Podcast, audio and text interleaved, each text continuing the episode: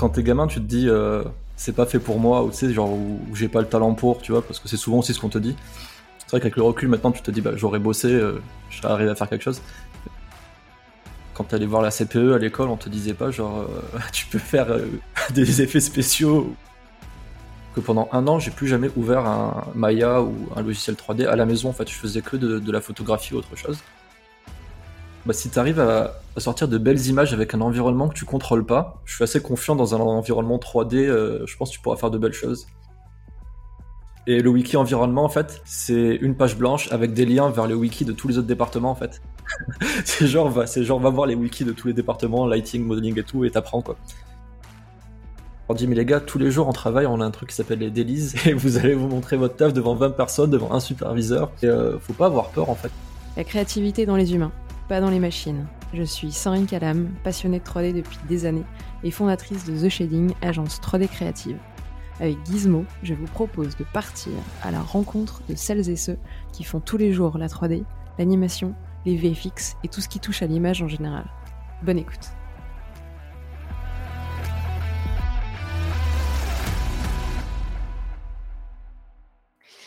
Hello, bienvenue à tous dans ce nouvel épisode de Gizmo. Je suis en compagnie de Jacques cette semaine, avec qui on va, je vais avoir le plaisir de discuter et d'échanger là dans les minutes qui vont suivre. Euh, juste avant ça, j'ai une petite annonce à vous faire. La fin d'année approche et qui dit fin d'année dit fin de la saison 1 aussi de Gizmo. Euh, je sais pas pour vous, mais cette année, elle est passée tellement vite euh, avec euh, tous ces épisodes, tous ces invités une fois par semaine. À titre perso, j'ai pas vu le temps passer. Je profite aussi de ce moment-là pour vous remercier tous d'avoir été aussi nombreux à écouter, à suivre les différents épisodes euh, d'initiatives individuelles qui euh, n'avaient pas forcément de, but, euh, de fin ou d'objectif. Euh. Et au, vu du succès de cette première saison, la saison 2 est déjà en préparation. Pourquoi je vous parle de tout ça? Parce que j'ai bien envie d'avoir votre retour sur cette première saison pour faire encore mieux sur, sur la deuxième. Euh, entre autres en sachant ce qui vous a plu, déplu, les épisodes que vous avez adorés. Euh, Est-ce que vous avez des demandes particulières, des envies pour cette saison 2, des formats un peu différents ou des invités que vous auriez adoré entendre que vous n'avez pas entendu? Et je sais qu'il y en a, il y en a plein, mais il faut faire malgré tout des choix. Euh, C'est pour ça que je vous ai préparé un micro-sondage que je vous ai mis dans la description. Il n'y a plus qu'à cliquer dessus. Il est vraiment pas long, genre une minute. Il n'y a que quelques questions et puis vous, pourrez, vous pouvez répondre en plus à celles qui vous intéressent seulement, euh, sur lesquels vous êtes les plus inspirés. Euh, donc n'hésitez pas à les, répondre. Euh, moi, ça va vraiment m'aider. Et puis, euh, grâce à ça, je vais vous préparer une saison 2 aux, petits oignons qui sera peut-être un tout petit peu différente de la première saison, mais avec seulement ses, qualités, mais, puis ses défauts. je vous remercie d'avance de prendre ce temps-là. Et puis, vraiment, je vous dis, je prends tous les retours, les positifs comme les négatifs. clairement, ça m'intéresse. Et puis, je vous répondrai, je les lirai avec beaucoup d'attention. Encore merci. Euh, salut Jacques, on est parti pour, euh, pour ce nouvel épisode. Un peu nocturne en, en dimanche soir, euh, chacun de son côté. Ouais. On sent que c'est bientôt Noël avec le sapin derrière toi. Ouais, ambiance cocooning un peu. ouais, c'est pas mal, j'aime beaucoup. Bah écoute, on va commencer direct et, et, pour ça, je veux bien que tu, que tu te présentes à ceux qui, qui nous écoutent et puis que tu nous racontes les, les tout débuts, comment tu t'es un peu intéressé à la 3D. Euh, comment ça a commencé pour toi? Ok, euh, alors du coup, ouais, je, suis, Jack, je suis actuellement euh, environnement artiste à, Framestore Londres depuis à peu près trois ans et demi. Euh, avant ça, j'étais à, The Mill, Londres aussi, donc ça a été ma première boîte après, euh, après avoir fini mes études. Et c'est vrai que comparé à pas mal de monde, en fait, au début, j'étais peut-être pas trop intéressé par la 3D. C'était pas un truc qui vraiment me, me faisait kiffer. Pour te dire, je, je, enfin, je sais qu'il y a plein de monde qui a, qui a pris cet intérêt sur la 3D avec Toy Story par exemple. Et, euh, et moi j'ai maté ça il y a 2-3 ans en fait parce que je trouvais ça pas très beau en fait quand j'étais gamin. J'avais une fascination pour l'animation 2D, tu vois, mais je trouvais vraiment la 3D, euh, c'était pas ouf en fait. C'était l'esthétique euh, qui te ouais, dérangeait. C'est ça, je trouvais pas cette, euh, le côté orc. Après moi je, par exemple, je suis un grand fan d'animation japonaise, tu vois. Et, euh, et, dans la 3D, je trouvais ça très froid, je retrouvais pas cette, euh, ouais, cette chaleur que tu peux avoir dans le trait, de la 2D, tu vois, tout ça. Donc c'est vraiment un truc qui m'a qui m'a très peu attiré. Alors que par exemple, le jeu vidéo, par exemple, ça m'a ça, ça, jamais posé problème. Mais je sais pas, il y avait un. C'était scindé dans mon esprit en fait, je faisais pas le lien.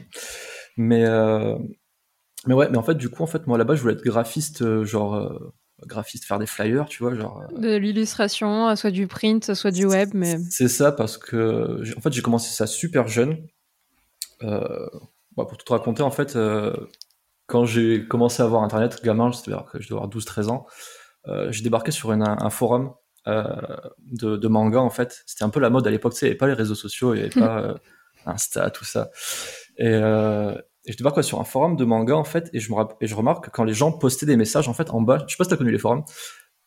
Si, si, si.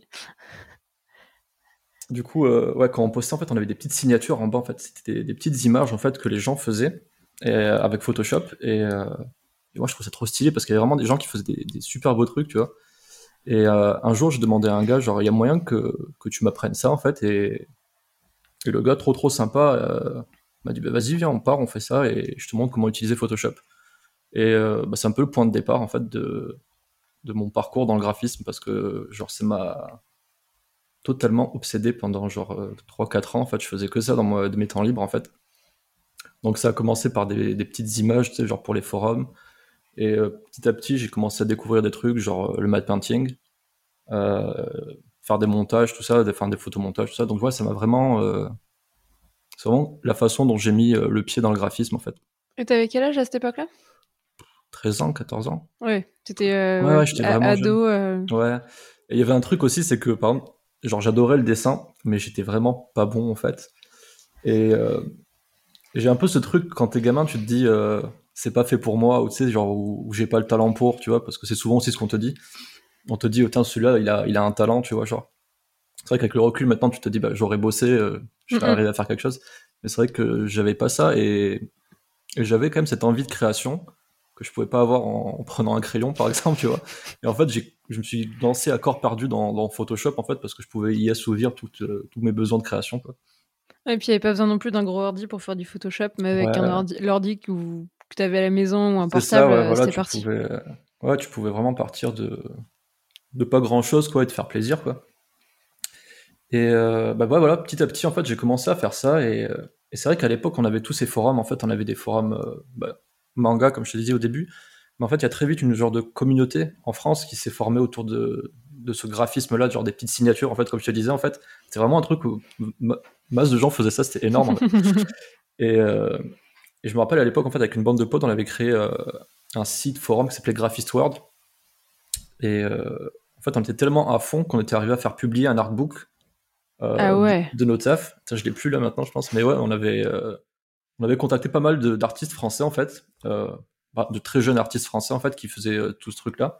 Et on était arrivé à faire publier un artbook Graphist World, quoi, et c'était ouais, c'était un peu le pouvoir de la communauté, c'était cool, on avait vraiment tout ça en fait euh, via les forums. Un truc qui s'est, je trouve, un peu perdu après parce que parce qu'on a eu Facebook, on a eu Instagram et tout, et je trouve que c'était un truc qui était un peu plus. Enfin, tous les réseaux sociaux, c'est un peu plus centré sur une personne, tu sais. Mm, mm. Et t'as un peu moins ce côté euh, groupe où, euh, où on apprenait un peu ensemble, quoi. Et, et, en trade où, tu te réunis euh, sur, sur un pôle de discussion, un topic, un sujet, et, tout le monde partage. C'est ça, ouais, voilà. et, alors, il faut, et tu peux te faire bannir de ce sujet si t'en débordes. Mais... Aussi, aussi. Et du coup, euh, bah, c'est sur ce sur forum-là en fait que j'ai découvert Artefix, qui était une école qui est assez connue maintenant. Je pense qu'à l'époque c'était sa deuxième ou troisième année peut-être. en fait, on m'a dit ouais, si tu veux faire du graphisme, va là-bas alors que en fait pas du tout, c'était vraiment pas une école de, de graphisme, tu vois. Et bah, du coup, j'y suis allé parce que moi je suis de Montpellier à la base, et euh, comme c'était à Montpellier, je me suis dit bah, c'est top, il y a une école de, de ce que je veux faire en fait dans ma ville, quoi. Et c'était vraiment genre à 15 minutes à pied de chez moi, quoi. Mais euh, quand t'es rentré à Arte... Non, vas-y, raconte, raconte, je, te coupe, vas-y, vas-y. Ah non, euh, bah ouais, du coup, je suis rentré, j'ai fait la, la Mana Artefix, c'était une prépa à l'époque, ouais, c'était une prépa. Et, euh, c'est un peu là en fait où j'ai été mis euh, en contact avec les effets spéciaux, la 3D. Alors que moi, je voulais juste rentrer pour apprendre à faire des flyers, des posters et, faire des trucs comme ça, tu vois. Et, euh, et au final, bah, en fait, ouais, je suis tombé petit à petit dans, bah, dans la 3D en fait, et j'ai trouvé ça trop trop cool. Donc tu t'étais pas déçu de pas apprendre à faire des flyers, des affiches Non, non, non, vraiment, je suis vraiment. Bah, j'étais fan de cinéma, de, de, ces trucs comme ça, mais je m'étais jamais dit, genre, euh, je peux en faire mon métier, en fait. Parce que, parce qu'en fait, tu sais, genre, quand t'allais voir la CPE à l'école, on te disait pas, genre, tu peux faire des effets spéciaux ou. tu, vois, tu vois ce que je veux dire, quoi. Et ouais, c'est vraiment un truc qui m'avait jamais traversé. Ou tu sais, où je me disais, c'est inatteignable, tu vois, genre, bosser sur, sur des films, tu vois, genre, c'est un truc. C'est genre, tu peux faire ça qu'aux États-Unis, par exemple, tu vois, genre, c'est. dans ma tête, en fait, je me je pouvais. Ouais, c'était vraiment inatteignable, quoi. Et ouais, petit à petit, en fait, j'ai découvert ce, tout ce milieu-là. Et après ma enfin j'ai fait une prépa artefix et en fait après euh, pour des raisons financières en fait j'ai décidé de changer d'école parce que ça commence c'était un peu cher pour moi. Du coup je suis allé à l'ESMA euh, qui était à Montpellier qui était genre à 10 minutes d'artefix quoi. Et euh, bah, c'est là où j'ai appris tous les tous les rudiments de la 3D, j'ai fait mon film et tout et, et j'en suis sorti en, en 2016. 2016 ouais, et attends, 2016 là, là, tu nous as raconté que tu es un peu arrivé dans, dans ce bain, dans, dans cet univers un peu par hasard. Et, et au final, les codes, tu les avais peut-être un peu moins que d'autres qui étaient fans et qui savaient qu'ils voulaient faire ça depuis leurs 13-14 ans. Vers quelle spécialité ou qu'est-ce qui t'a le plus, toi, attiré Et du coup, qu'est-ce que tu voulais faire en sortant de l'école? Bah, En fait, moi, très tôt, et je pense que c'est pour ça que j'ai fini environnement artiste, en fait. je me rappelle un des premiers exercice qu'on avait à l'ESMA à faire, c'était faire un, ciseau. Donc tu modélises un ciseau, tu vois. Et... Euh, ok, un problème, d'accord. Le, tout premier, c'était une chaise, après tu avais la fourchette, après tu avais le ciseau, je me rappelle.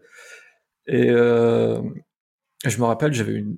En fait, donc tout on avait une note de modélisation, c'est-à-dire il regardait le, modèle si c'était bien fait. Tu avais la note, et en fait, il fallait rendre une petite image de présentation de ton modèle.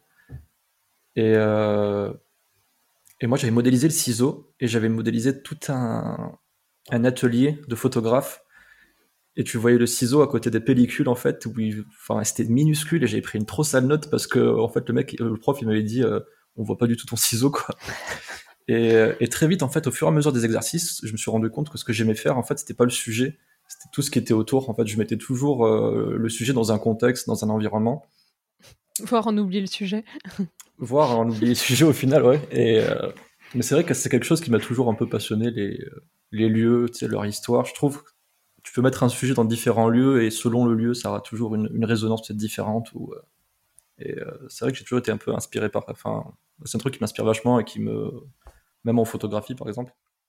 T'as des lieux euh, comme ça que tu trouves vachement inspirants en photo ou autre, ou quand toi tu vas physiquement, tu trouves qu'il y a une atmosphère de malade mental? Ah, Moi, c'est Londres. C'est genre. Londres. j'ai posé les pieds à Londres, je suis tombé amoureux de la ville. Je trouve qu'il y, a, il y a un mood qui est incroyable à Londres.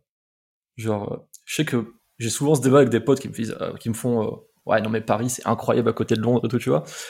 Et euh, je trouve qu'il y a un truc un peu plus moody à Londres. Je sais pas si, si tu y es déjà allé ou.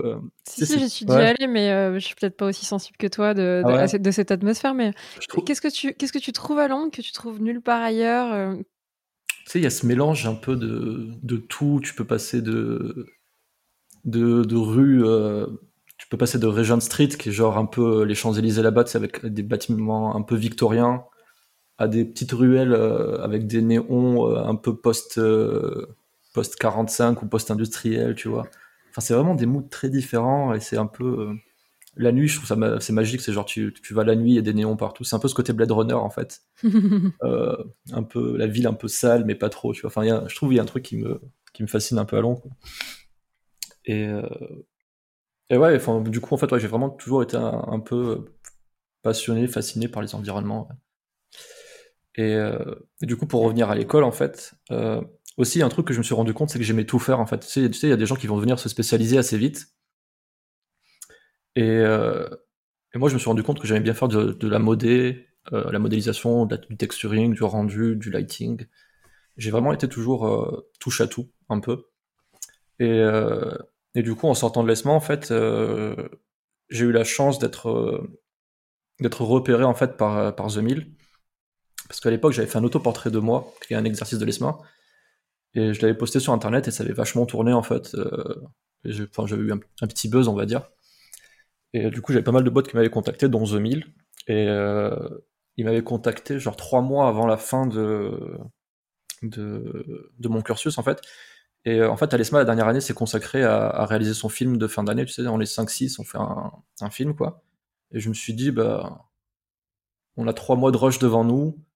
si j'accepte si j'accepte l'offre de The Mill, en fait, je suis tranquille, j'ai pas de démo à faire à la sortie, j'ai pas à m'inquiéter pour un travail, tu vois, et je peux focus complètement sur le film. Quoi. Et du coup, j'ai, j'ai accepté cette offre et alors que par exemple la pub, tu vois, c'est vraiment un truc qui m'a jamais fasciné.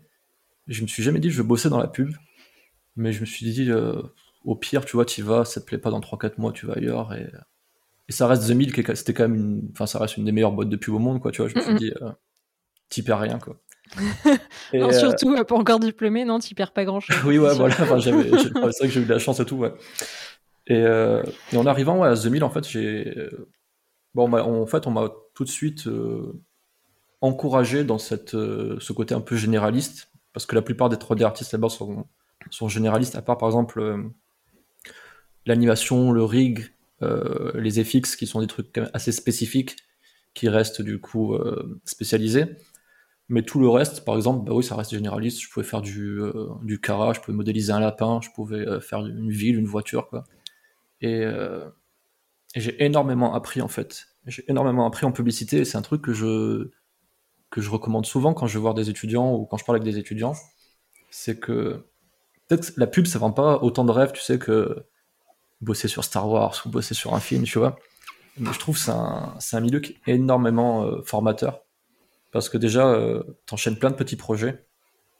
Genre, moi, j'ai fait un an à The Mill, par exemple, j'ai fait 14 pubs, tu vois. Waouh, c'est énorme. ouais, tu vois, genre, donc, enfin, un peu plus d'un an, mais bon, à peu près, tu vois, donc. Et, euh, et chaque fois, chaque projet est différent, chaque projet est une problématique différente. T'as des trucs vraiment tu peux passer de faire une forêt à faire une, voiture, à faire un, truc aquatique, tu vois. Et c'est. Euh, ouais, je trouve que c'est un, milieu vraiment, vraiment formateur et je recommanderais à, plein de gens qui peut-être veulent pas y mettre les pieds de, d'essayer parce que. En plus, en plus, je trouve, en tant qu'étudiant, ça te fait une démo euh, qui est euh, très vite remplie, en fait. Parce que, genre, en, bah, en un an, moi, j'avais 14 projets dans lesquels piocher, tu vois. Et ça m'a paru vraiment de montrer que que je pouvais faire des trucs différents aussi euh, professionnellement quoi. Et, euh, et peut-être aussi d'affiner euh, tes, tes, choix, à savoir est-ce que tu voulais rester généraliste ou te spécialiser parce que tu avais un peu touché à tout, tu avais fait énormément de projets, ce qui permettait de peut-être un peu plus trouver ta voie et trouver des réponses à chaque projet en sachant si ça te plaisait ou non. ouais. si ça te plaisait pas, t'avais qu'un mois à attendre et le mois suivant c'était déjà un nouveau projet. Donc, euh. Clairement, clairement, c'est vrai que j'ai des potes par exemple qui ont découvert que bah, généraliste c'est pas pour eux parce que par exemple ils, détestaient faire de la modélisation. Tu vois, j'ai un pote au bout de 2-3 mois il a fait ah ouais non je peux pas et il s'est barré et il est parti faire du lighting. Tu vois. Mais c'est vrai que oui du coup en fait ça permet très vite en testant plein de choses de aussi savoir ce que t'aimes et ce que t'aimes pas et est-ce que t'as envie de faire ça toute ta vie professionnellement quoi. Même si on n'est pas bloqué sur un truc. Et, du coup, on était sur mon parcours. du coup, bah, on est en 2017, je suis à Londres, je suis généraliste à 2000. Euh, ça se passe plutôt bien, mais c'est vrai que on faisait pas mal de pubs de voitures quand même. et, et, ça commençait un peu à. Enfin, je veux pas dire que j'avais fait le tour, mais euh, ouais, je commençais un peu à, à m'ennuyer. Ouais. C'est ça, tu vois. Et. Euh, et un jour, ouais, j'étais juste sur LinkedIn et j'ai juste liké un, un post de, Framestore. Et genre, même pas 5 minutes après, j'ai la recruteuse qui me fait euh, Bah, salut, on a vu que t'avais liké les trucs, est-ce que ça te dirait de. On recrute en environnement, on voit que t'es généraliste à 2000, est-ce que ça te dirait de. de, enfin, de m'envoyer ta démo déjà et de passer un entretien, quoi.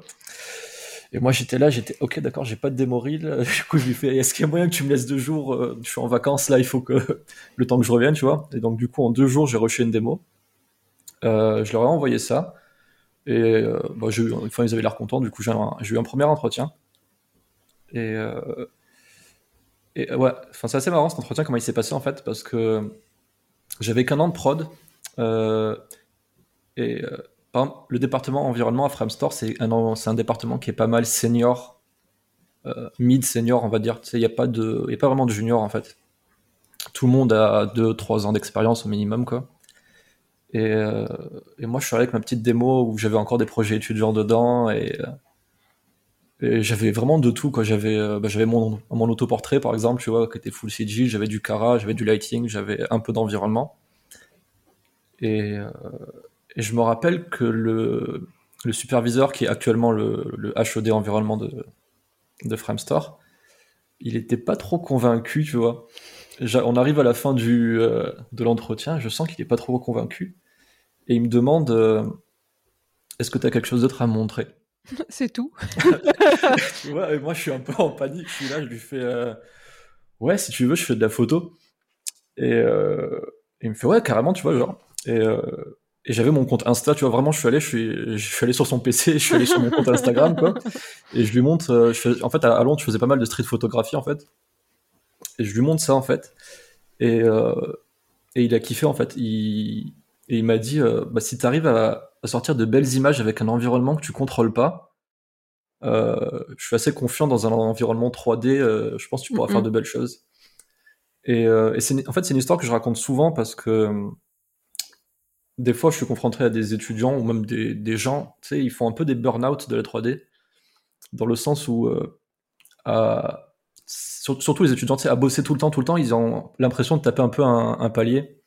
Un plafond de verre, ouais. C'est ça, un peu. Et des fois, je leur dis souvent, euh, bah, faites autre chose. En fait, par exemple, faire de la photo, c'est un truc qui va t'apporter énormément en 3D, en fait, parce que bah, le cadrage, euh, comment gérer une focale, euh, la lumière et tout.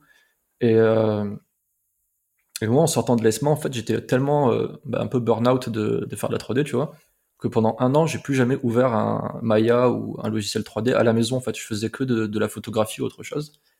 Et c'est un truc qui m'a vachement apporté, et même au niveau de mon travail, de, mon œil, de comment euh, voir la lumière, gérer la lumière, toutes ces choses-là. Et, euh, et, au final, ça m'a même, ça, m'a même aidé euh, professionnellement, parce qu'au final, je suis 100% sûr que j'ai été recruté à cause de ça, quoi. Que bah, j'aurais pas eu ce, ouais, j'aurais pas eu cet Insta à ce moment-là, peut-être, il m'aurait dit, ouais, c'est un peu juste, revient dans un an, quoi. Bah, il, a vu dans tes photos, en fait, des, peut-être des compétences que tu n'arrivais pas encore à mettre dans tes projets. peut-être, ouais. ouais. Et ça faisait aussi une des différences par rapport à, peut-être d'autres profils un peu juniors comme le tien, euh, qui étaient peut-être au même stade en 3D, mais dont il voyait pas le potentiel parce qu'il n'avait pas développé à travers la photo et, ça a suffi pour le convaincre. En tout cas, ça. Ouais, et puis comme au final, euh, l'environnement, des fois, tu sais, on fait, euh, on fait comme j'aime, enfin, j'aime bien frimer un peu des fois, je dis on fait 80% de l'image quand même, tu vois. Genre, tu sais, t'as, le perso et des fois c'est full CG derrière. Et c'est vrai que t'as pas mal de règles de composition, de lumière qui rentrent en compte. C'est vrai que des fois on s'en rend pas compte en regardant le film, mais euh, chaque plan quand même est pensé pour euh, laisser respirer le personnage, enfin pour le mettre en lumière, pour gérer la, aider la narration. Et c'est vrai qu'encore une fois, la photo c'est quelque chose qui euh, qui aide énormément par rapport à ça, quoi.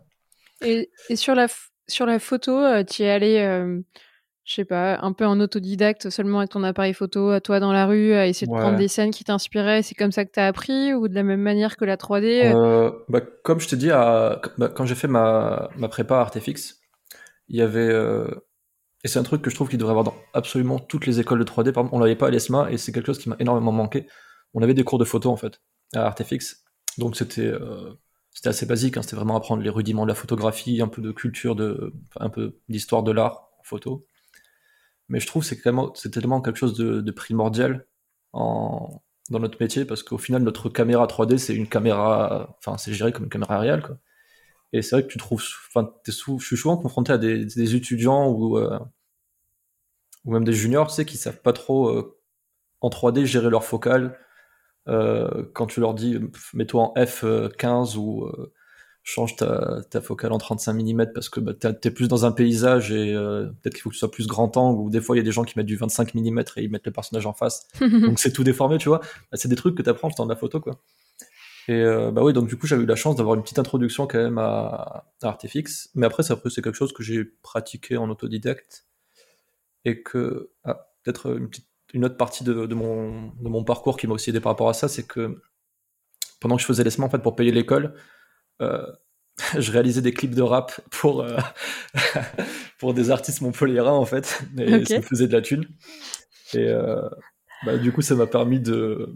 Bon, on dirait pas, mais en fait, c'est un milieu où il y a beaucoup de rappeurs et il y a une demande. Et il y a une demande. Il faut savoir, si vous voulez faire de la thune, les clips de rap, ça marche bien. Mais, tu les mettais dans ta bande démo aussi? Non, du tout. Enfin, si, il y en avait un seul que j'avais fait avec un pote. On était. Il y avait un rappeur qui était venu nous voir. Il nous a dit Ouais, je vais faire un clip en fond vert avec des particules de partout. Et nous, on lui a dit, ouais, non, t'inquiète, on gère trop. On n'avait jamais fait ça. et on y allait full au culot. Et, euh, et en fait, ça marchait. Enfin, on s'en est sorti, il était content. On a, on a tout appris sur le tas. Et, euh, Et bon, enfin, ça n'a pas fini de demander Moril, mais c'est quelque chose qui m'a un peu aussi construit ce côté ouais, enfin, autodidacte. Ouais, c'est vrai que j'ai souvent appris des choses un peu aussi de mon côté. même quand c'était en cours, ouais, même en cours, des fois, c'est des fois des choses qu'on me, reprochait un peu. Le prof, tu me disait, je débarquais, j'ai fait ah ouais, j'ai vu ça sur internet et on faisait ouais non c'est, tu sais les écoles. En même temps, je les comprends parce que tu sais il y, a un cadre à suivre aussi, il y a, y a un programme à suivre. Tu sais, ils aiment bien que tu restes dans les rails aussi. Mais euh... mais oui, on disait du coup, oui donc du coup la photo, euh, ouais j'ai un peu appris en autodidacte, ouais, moitié moitié on va dire. Mais euh, ouais, du coup, enfin ça m'a permis d'avoir mon, mon, job à, Framstore quoi, ce qui était plutôt cool. Et euh, euh, c'est vrai que du coup, j'ai commencé sur, euh, sur un projet en plus qui était un peu un projet euh, coup de cœur. Comme je t'ai dit, je suis fan d'animation japonaise et il travaillait sur Alita. Battle, enfin, ouais, Battleland de Alita qui est de, pas, produit par James Cameron. Et bah, j'étais un peu comme un fou. C'était genre, putain, vraiment, j'arrive dans le film et je travaille sur un projet que genre j'aurais rêvé faire quand j'étais gamin, quoi. Et, euh, vraiment, ça m'a conforté dans mon délire de je veux faire de l'environnement, je veux toucher un peu à tout. Parce qu'on est un peu. Euh, le département environnement, ce qui est vraiment cool. Ça dépend des boîtes. Je sais que dans certaines boîtes, c'est pas toujours pareil. Mais je sais, par exemple, pour des boîtes comme ILM ou Framestore, euh, c'est des boîtes quand même qui sont. On est, on est un peu un, une mini boîte dans la boîte, en fait, dans le sens où euh, on fait de tout. Euh, dans le département, on peut faire du modeling, du texturing, du lighting, du. Et Ouais, c'est quelque chose que j'apprécie beaucoup, en fait, vraiment ce côté un peu touche à tout. Euh. Tu restes généraliste, mais pour faire des décors. Ouais. D'où ces différentes sous-tâches qui sont euh, en fait imbriquées et, dont tu dis c'est un peu une mini boîte dans une boîte, c'est-à-dire euh, toutes ces tâches, mis à part l'animation, le rigging que vous n'avez pas à traiter et les VFX, toutes les autres spécialités, vous en avez besoin pour créer des environnements. C'est ça. Et, et c'est cool parce qu'au final, du coup, la courbe de progression, elle est peut-être un peu différente de quelqu'un qui va spécialiser, parce que du coup, tu dois apprendre plein de choses. Euh, comme je dis, enfin, comme je raconte aussi des fois souvent, c'est quand j'ai débarqué à Framestore, il y, a un, il y a un wiki en fait, euh, et le wiki environnement en fait, c'est une page blanche avec des liens vers les wikis de tous les autres départements en fait. c'est genre, va, c'est genre, va voir les wikis de tous les départements, lighting, modeling et tout, et t'apprends quoi. Et euh, ouais, je trouve que c'est c'est ce que j'aime un peu dans, dans, mon métier, en fait, ce côté euh, ouais, touche à tout.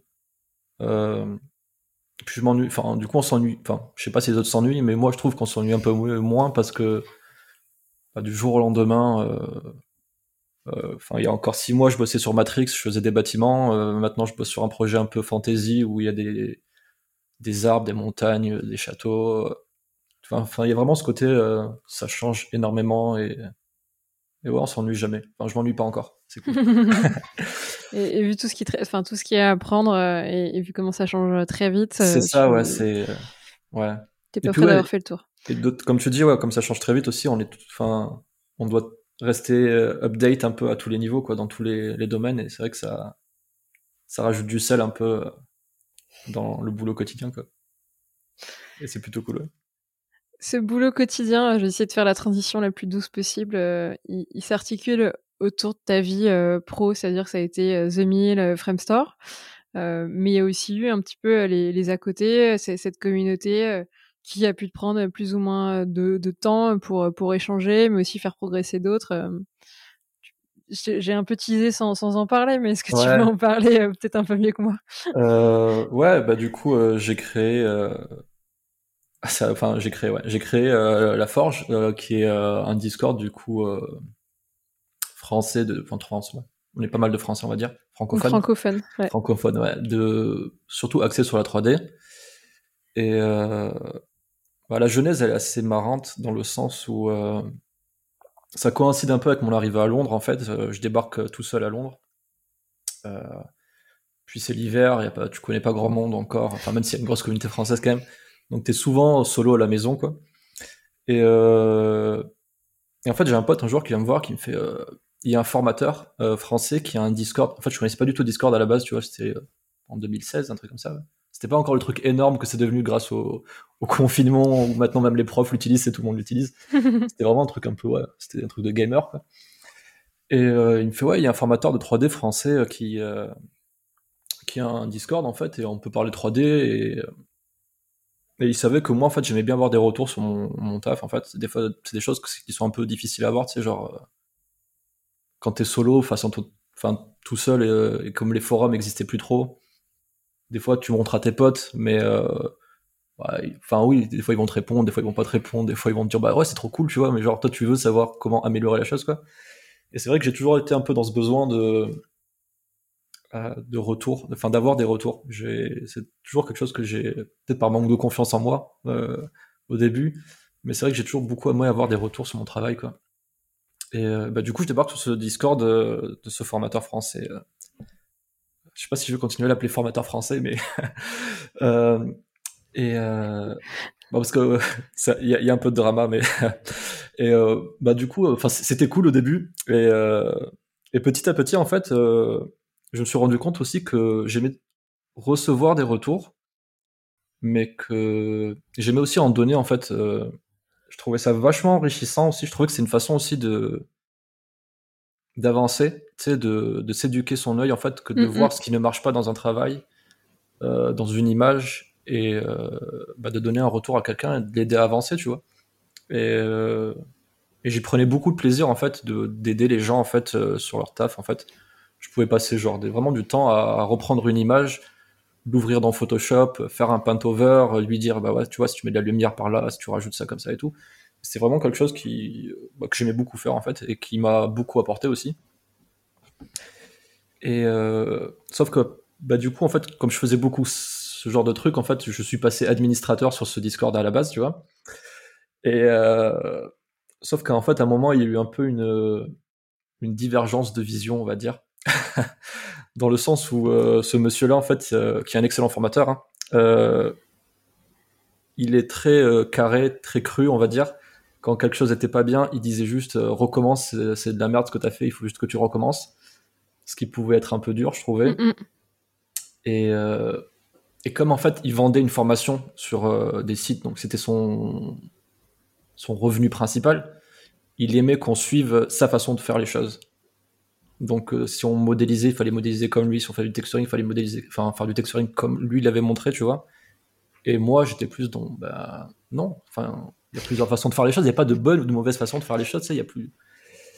Et bon, il est arrivé un moment où, en fait, il y a eu un peu un, une divergence et on s'est fait, euh, avec une groupe de personnes, en fait, on s'est fait bannir complètement de, de, ce Discord-là. Parce que. Bah, Vous étiez plus aligné, oui. Ouais, et du coup, il aimait pas trop peut-être recevoir. Euh, bon, bah, du coup, euh, ouais, on s'est fait simplement bannir, on va dire. Et euh, bah, comme je te disais, en fait, la forge, au final, c'est. J'étais juste le premier à dire, bah, ok, on n'a plus d'endroit, vas-y, je veux juste créer un endroit, tu vois, et.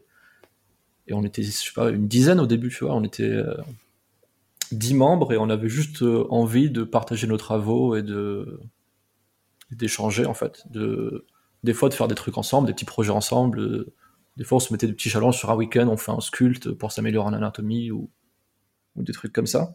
Donc c'était le but de, recréer un espace comme vous aviez pu un peu euh, euh, toucher du doigt avec le Discord précédent, mais entre vous pour vraiment vous entraider, partager des travaux et avoir des retours aussi de ceux qui peuvent les, du coup les, voir et, qui font de la 3D comme toi. Ouais, ouais, clairement, c'était on voulait juste un, un espace d'échange, quoi, juste euh, pouvoir montrer nos travaux, euh, donner des retours. Et, euh, et, ça a commencé tout petit, on était 10, tu vois, et, et, ça a duré des mois comme ça, à 10, 12, 13. des fois, il y avait les gens, enfin, on avait des élèves de l'ESMA à l'époque, qui, qui en parlaient autour d'eux, qui rajoutaient une personne, deux, trois personnes, et petit à petit, ça a commencé à grossir. On s'est retrouvé à 20, 30 personnes. Et un jour, on s'est dit, bah, pourquoi ne pas l'ouvrir? C'était vraiment un truc qui était privé en fait, c'était genre euh, confidentiel on va dire. Et un jour on s'est dit bah, pourquoi pas l'ouvrir au, reste du monde, tu vois.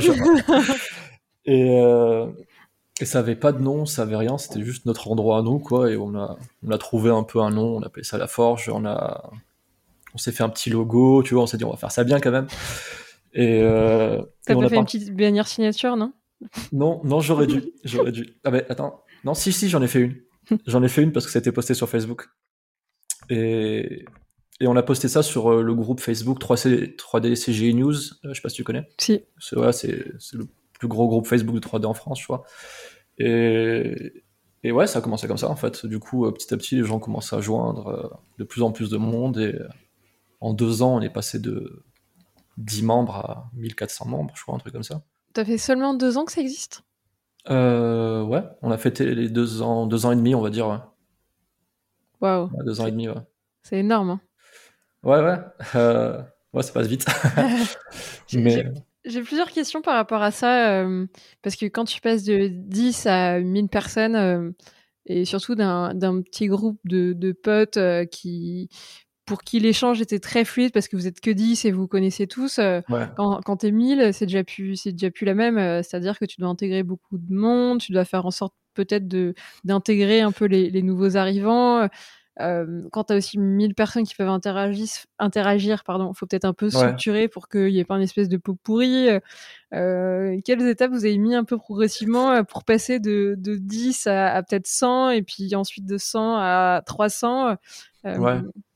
Bah déjà ça s'est fait progressivement comme je te dis quand même même euh, même qu'on a posté le lien en fait euh, on était passé à ouais, 100 150 300 euh, j'ai envie de te dire on n'a rien mis en place c'est un peu la comment dire c'est un peu la, la philosophie de la forge on est un peu des schlags en fait dans le sens où Ouais, je sais pas, on a pris ça comme ça venait en fait. On a, en fait, ça s'est fait naturellement. Je pense que petit à petit, on a commencé à avoir des, des modérateurs parce que bah, les modérateurs c'était les anciens au final. Euh, et je voulais aussi des modérateurs qui puissent euh, aider les arrivants euh, aussi techniquement, parce que des fois il y a des gens qui ont des problèmes techniques ou qui ont besoin de retour, tu vois. Mais non, ça s'est fait naturellement, ça s'est fait. Ouais, comme je te dis, il n'y a pas vraiment de structure dans le sens où on a un on a un channel par exemple qui est le général, qui est un peu le l'agora on va dire, de la forge où tout le monde se retrouve et comme tout agora, c'est bruyant, il y a un peu tout et n'importe quoi qui est dit. Et euh, mais c'est vrai que comment on se rendait compte quand même que tout pouvait partir dans le flou. C'est vrai qu'on a quand même organisé, on a fait un côté euh, plus 3D, des rooms qui sont vraiment spécialisés dans la 3D et euh, des rooms qui sont plus bon vivant, on va dire, des trucs un peu plus. On a une, une room jeu vidéo, une room cinéma, photographie, tu vois, des trucs comme ça. Et bah ouais, petit à petit, en fait, ça a pris forme euh, au gré des, des, demandes aussi des gens qui, qui, rejoignaient. Des fois, tu vois, genre, euh, par exemple, tu vois, genre, nous, on n'était pas une communauté de, de rigging ou d'animation à la base. C'est vrai qu'à la base, euh, petit à petit, il y a des gens qui, sont arrivés et qui nous ont fait, bah, ça serait cool d'avoir une room pour l'animation, parce qu'on aimerait bien avoir des retours d'animation, poster des petites, des animes, des trucs comme ça. Et ça a entraîné ensuite des questions en rig. Du coup, on a créé une room rigging, tu vois. Et on est passé de 5 channels à, je sais pas, une quinzaine de channels maintenant. Tu crois? Il y en a pas plus? Il y, en a, il y en a tellement. Ouais, alors il y a, il y a aussi un channel, euh, enfin il y a un, gros truc qui s'appelle le Forge Project. Euh, peut-être que j'y viendrai un peu plus tard, euh, mais, mais oui, ça prend pas mal de place. Mais, mais oui, c'est vrai. En fait, c'est des fois en fait les gens ont besoin d'une d'un lieu plus spécifique où pouvoir échanger sur certains sur certains sujets. Et plutôt que tout se mélange, c'est vrai qu'on fait des rooms du coup, et c'est vrai que petit à petit, ça crée des, ça crée pas mal de rooms. C'est à la fois un avantage, comme tu le dis, ça permet d'être un peu plus focus sur un sujet et que le sujet soit pas noyé. Mais, euh, mais à l'inverse, quand tu débarques un peu là-dedans et que tu découvres. Euh, ouais. ça fait un peu peur. Tu découvres ces, ces 20 topics, tu te dis, je vais avoir l'impression, je dois tout lire. Euh. Ouais, mais c'est vrai que moi, au début, je voulais, je voulais que ça reste le plus minimaliste possible. Je voulais vraiment qu'on ait genre un minimum de room. Mais c'est vrai que, comme je te dis, il y a des demandes qui sont, qui sont faites. Et même des fois, je me dis, il y a trop de room, j'ai envie de cleaner, je vais en virer deux, trois, tu vois. Et au final, je me dis, mais si je vire ça là, en fait, ces gens-là, ils vont en avoir besoin, tu vois. Et, bon, du coup, je pense qu'on a atteint une, un équilibre, même s'il en reste beaucoup, quoi. Mais, euh, mais ouais, c'est vrai que ça peut faire peur au, début. Est-ce qu'il y a une, une, espèce de règle qui est donnée de manière explicite ou implicite quand tu arrives sur ce genre de, de Discord? Qu'il faut peut-être que tu donnes autant que tu reçois, euh, euh, que tu restes, je sais pas, cordial, ce qui paraît normal. Est-ce que vous avez été obligé de formuler, tu vois, un espèce de truc pour que quand tu arrives, euh, ça parte pas un peu en live? Quand alors pour être honnête, quand t'arrives, euh, t'arrives sur une room où il y a un règlement. Je pense que personne le lit. c'est comme les conditions. tu, tu, cliques et tu dis, c'est ça, c'est exactement ça. non. le seul truc qu'on a en général, c'est quand quelqu'un arrive, il y a quelqu'un qui va lui passer un petit message qui, est souvent le même, mais je voulais pas que ça soit un bot, je voulais que ça reste un peu humain, donc euh, c'est toujours un des quelqu'un d'admin qui va dire salut, bienvenue sur la forge, est-ce que tu peux te présenter dans cette room-là, et puis, bah, hésite pas à échanger avec nous, quoi, tu vois. Donc, le seul truc qu'on demande, c'est la présentation, quand même, pour savoir à qui on a affaire. et suite à la présentation, on attribue des rôles qui sont soit étudiants, soit professionnels, soit hobbyistes. C'est nouveau, ça. Parce qu'en fait, il y avait des gens qui étaient entre les deux, quoi. Et, euh, ouais, non, il n'y a pas vraiment de, pas vraiment de règles. Je veux dire, si tu veux donner des retours, tu, tu donnes des retours. Et, euh, si tu veux pas en donner, ou tu veux juste montrer ton travail, ou si tu veux juste lire ce qui se passe sans participer, tu as aussi le choix. Mais euh, non, il n'y a, pas, a pas vraiment d'obligation, je trouve. Je veux enfin, j'ai toujours voulu en faire un, safe space, tu vois, dans le sens où il y a souvent des gens qui ont euh, qui ont peur soit de poster leur travail, tu vois, ou de. Ou, euh, c'est souvent un truc avec les étudiants, tu vois. Ils ont cette peur d'être jugés sur leur travail, tu vois. Et, euh, et je me disais que si, si, tu fais des règles, si tu, si tu mets un process, blablabla, tu vois, ça, ça bloque les gens. Ça... Donc j'ai toujours voulu que ça se fasse de la façon la plus naturelle. Comme pour les retours, j'ai pas, j'estime pas qu'un qu'un professionnel a peut-être de meilleurs retours qu'un étudiant, tu vois. Je trouve ça aussi intéressant comme moi, ça a pu m'apprendre, tu vois, de, faire des retours, bah, que tout le monde puisse donner son avis. Et puis, euh, je pense qu'il y a toujours du bon à prendre. Et euh, après, c'est à toi de faire le tri un peu, de voir ce qui. Mais, euh, mais non, moi, je veux vraiment faire un, safe space, donc il n'y a pas vraiment de règlement, de, processus. De... J'allais te demander qui en fait partie, et tu en as en partie répondu en disant que tu as des hobbies, des étudiants, des pros et que c'est pas seulement euh, ouvert à une partie, c'est-à-dire euh, que des pros qui discutent entre eux et à l'inverse que des étudiants qui échangent entre eux. Tu as un peu euh, tout ce petit monde qui peut partager autour d'un point commun qui est de la 3D ou de plein de spécialités, mais, mais bah, qui se réunissent. Clairement, c'est ouais, c'est un peu aussi une des forces qu'on a, je trouve, c'est qu'il y a des gens de toutes les boîtes, toutes les écoles. et je trouve que c'est vraiment cool parce que ça met en contact des gens qui sont forcément tout le temps en contact. Et euh, enfin, par exemple, genre, euh, je sais que quand tu fais partie d'une grosse école, par exemple, tu vois, tu as, la chance d'avoir un, réseau, on va dire, parce que genre, euh, genre moi, quand je suis arrivé à Framestore, il y avait des anciens de l'ESMA parce que c'est une grosse école et que forcément, tu vois. Et je trouve que grâce à, enfin, grâce à la forge, avec la forge, en fait, il y a des gens, par exemple, qui viennent de plus petites écoles, où il y a des gens qui sont autodidactes euh, et, en étant en contact avec des professionnels, ils peuvent euh, leur poser des questions, euh, échanger avec eux, leur demander des avis des fois, parce que tu sais, des fois ils ont des, stages ou un entretien ou, des demandes sur des salaires ou plein de trucs comme ça, tu vois. Et, le fait d'avoir des étudiants et des professionnels, ben ouais, ça, permet cet échange-là que certaines personnes pourraient pas avoir facilement peut-être peut-être qu'ils flippent des fois d'aller sur LinkedIn, d'aller voir un pro, de lui demander ouais salut, comment ça se passe là-bas ou. Et ouais, je trouve que ça, ça permet de, de rendre ça plus accessible aux membres, en fait. Totalement, je, pense que tu, je pense que tu l'as bien dit, ça fait un peu moins peur euh, et c'est super dur d'envoyer un message à quelqu'un que tu connais pas sur LinkedIn, euh, surtout quand tu vas juste avec des questions et une demande. Alors là, ça, ça fait déjà, je sais pas, quelques jours que tu as changé avec lui sur Discord. Tu le sens qu'il est quand même un minimum intéressé ou en tout cas disponible ça fait un peu partie de la discussion et si ça peut lever des blocages et inciter certains à, postuler ou, euh, ou demander s'ils ont le niveau euh, sans attendre un an euh, parce qu'ils considèrent qu'ils n'ont pas le niveau alors qu'ils l'ont peut-être déjà, ça fait gagner du temps de vie à tout le monde. Clairement, clairement, tu vois. Et, ouais, je trouve que c'est ce qui est cool, c'est que même au final, tu vois, t'es pas obligé de cibler quelqu'un, tu peux arriver poser ta question et tu auras forcément quelqu'un qui te répond. Et on a la chance d'avoir une communauté maintenant qui est tellement grosse entre guillemets dans le sens où on a des gens qui sont au Canada, des gens à Londres, dans, les studios à Paris, tu vois, ou, ailleurs, tu vois. Et, euh, et, comme je te dis, ouais, ça crée ce réseau, en fait. Je trouve que ça qui est cool, c'est qu'on a. Ça fait un peu une grosse famille et t'as des membres un peu partout. Et, euh, et je pense surtout aux, gens qui n'ont pas la chance d'avoir un réseau d'une grosse école. Euh, bah, ça leur permet d'avoir des fois un référentiel ou à qui poser une question, ou même en arrivant dans une ville, et ben, tu sais que bah, tu es un membre de la Forge qui est là, et tu vois, a, bah, c'est cool. Même on arrive dans une boîte, tu vois, tu sais que ce gars-là, il est de la force, tu peux venir lui parler, et ça crée des. Et ouais, je trouve ça plutôt cool. Tu, te retrouveras jamais, tu ne te retrouveras jamais tout seul, qu'importe où tu es dans le monde, il y aura toujours un, ah. forgien. C'est ça, c'est un peu ça, ouais.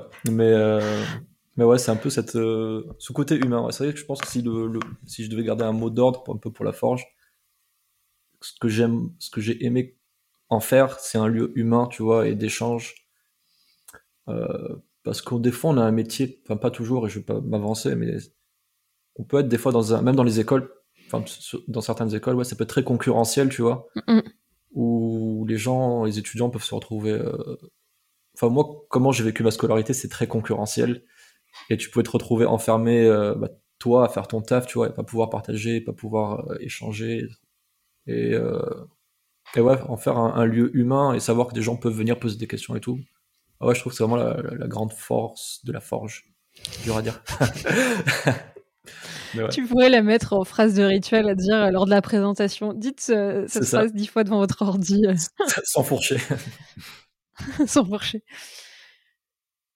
Euh, est-ce que tu as des histoires comme ça peut-être à nous partager euh, de peut-être d'étudiants qui osaient pas et qui se sont mis en contact avec des pros euh, grâce à la forge, euh, qui soit leur ont permis en fait d'accéder à des studios, euh, soit qui leur ont permis en très peu de temps, c'est-à-dire peut-être six mois, un an, de, progresser énormément, qu'ils auraient peut-être pas pu parce qu'ils étaient autodidactes chez eux. Ouais, bah moi, bah, j'ai une histoire qui me pop à l'esprit. On a une membre de la forge qui qui avait fait une école, je vais pas trop m'avancer sinon elle va me, taper. elle avait fait une école qui était pas ouf malheureusement. Euh, et bah, s'est retrouvée avec un diplôme et l'incapacité de trouver un travail. C'était une école qui était spécialisée dans le jeu vidéo, je crois.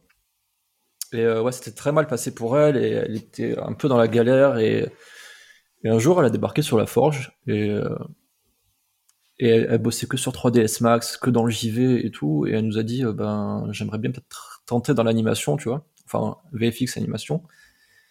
Et, euh, elle avait très peu de connaissances, elle avait pas mal de difficultés, elle avait plein de bases qui étaient manquantes, et, euh, et maintenant elle travaille à MPC à, à, Montréal. Et elle a fait un peu la, la Forge School, comme on appelle ça.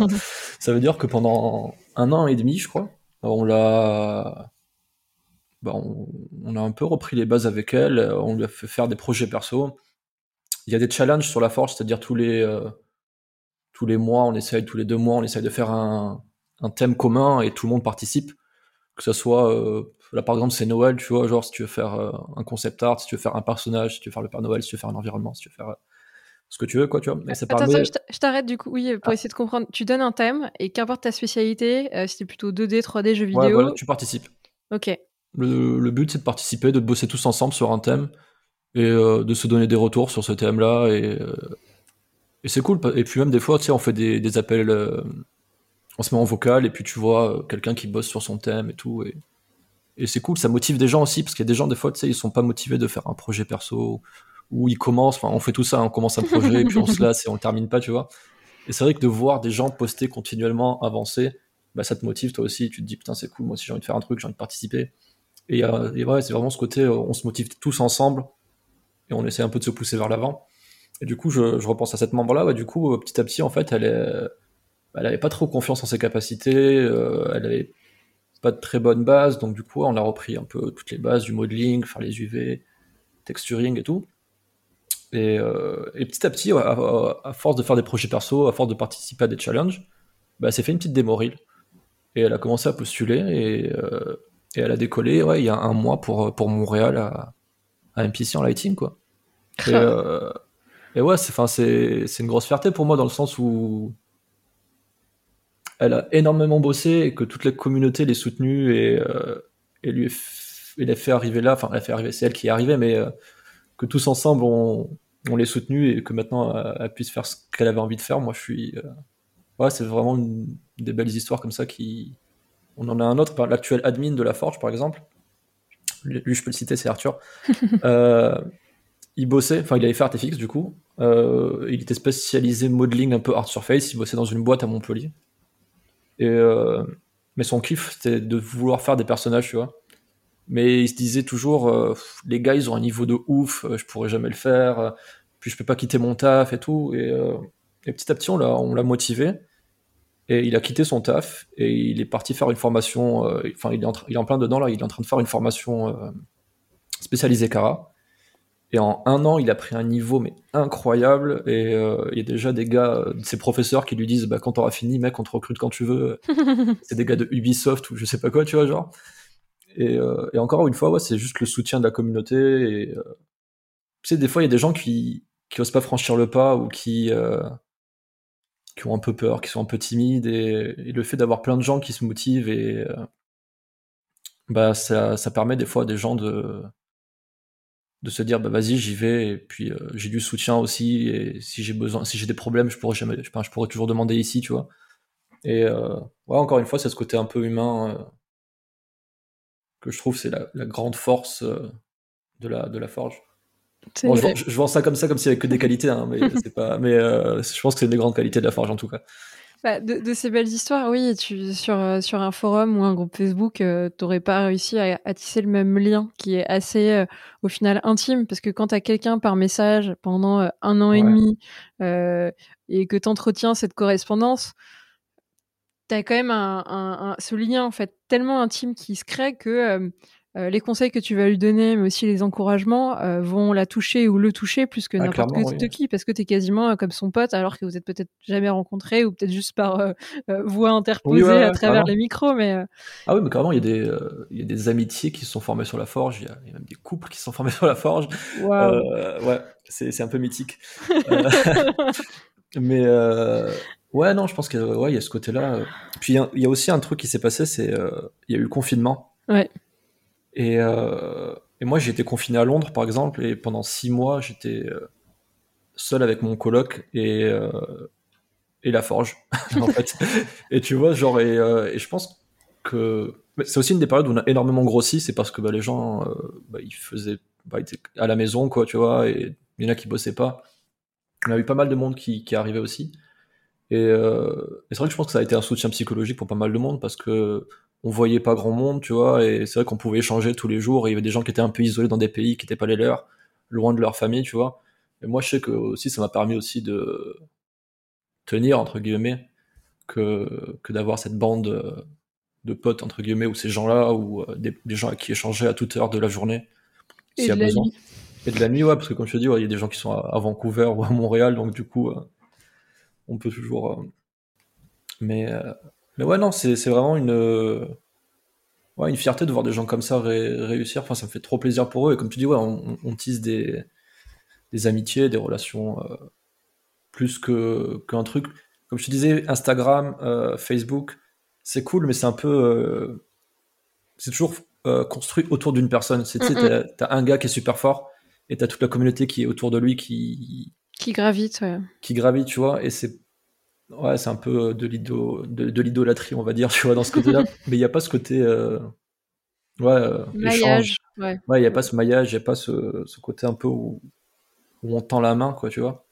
Et, euh, et ouais, je pense que c'est un truc que j'ai toujours. Euh, comme un peu, on m'a tendu la main le premier jour en me disant, vas-y, je te montre Photoshop, tu vois, genre. moi, j'ai un peu toujours ce principe-là de si quelqu'un a une question ou si je peux tendre la main à quelqu'un. ou je pense que c'est quelque chose qui a été euh, qui, qui est un peu toujours en filigrane dans la forge, c'est euh, ouais, l'entraide. Euh, quelle que soit la chose, en fait, tu auras toujours quelqu'un pour t'aider, je pense. Et, et, ça peut être réconfortant et agréable pour, pour des gens, c'est cool. Et puis pour le coup, euh, le, le, Discord est assez actif comparé à d'autres Discord euh, francophones qui sont ouais. quasiment morts ou quand tu poses ta question, ouais, trois mois vrai. après, t'as pas de réponse. ça t'incite pas à continuer à poser des questions ouais. dans le vide. Ouais, c'est super actif. Euh, on dit pas toujours, enfin c'est pas toujours intelligence qui est dit dessus. c'est c'est actif de plein de façons, mais euh, c'est vrai qu'il y aura toujours quelqu'un pour te répondre. Euh, et ça c'est cool. Il y aura toujours quelqu'un ouais, pour te donner un retour ou pour t'aider ou pour. Euh, et... et... pour une communauté ouais, francophone comme tu dis, c'est cool parce que on a tendance à avoir des communautés qui sont un peu plus petites que, que les communautés anglaises, ce qui est normal.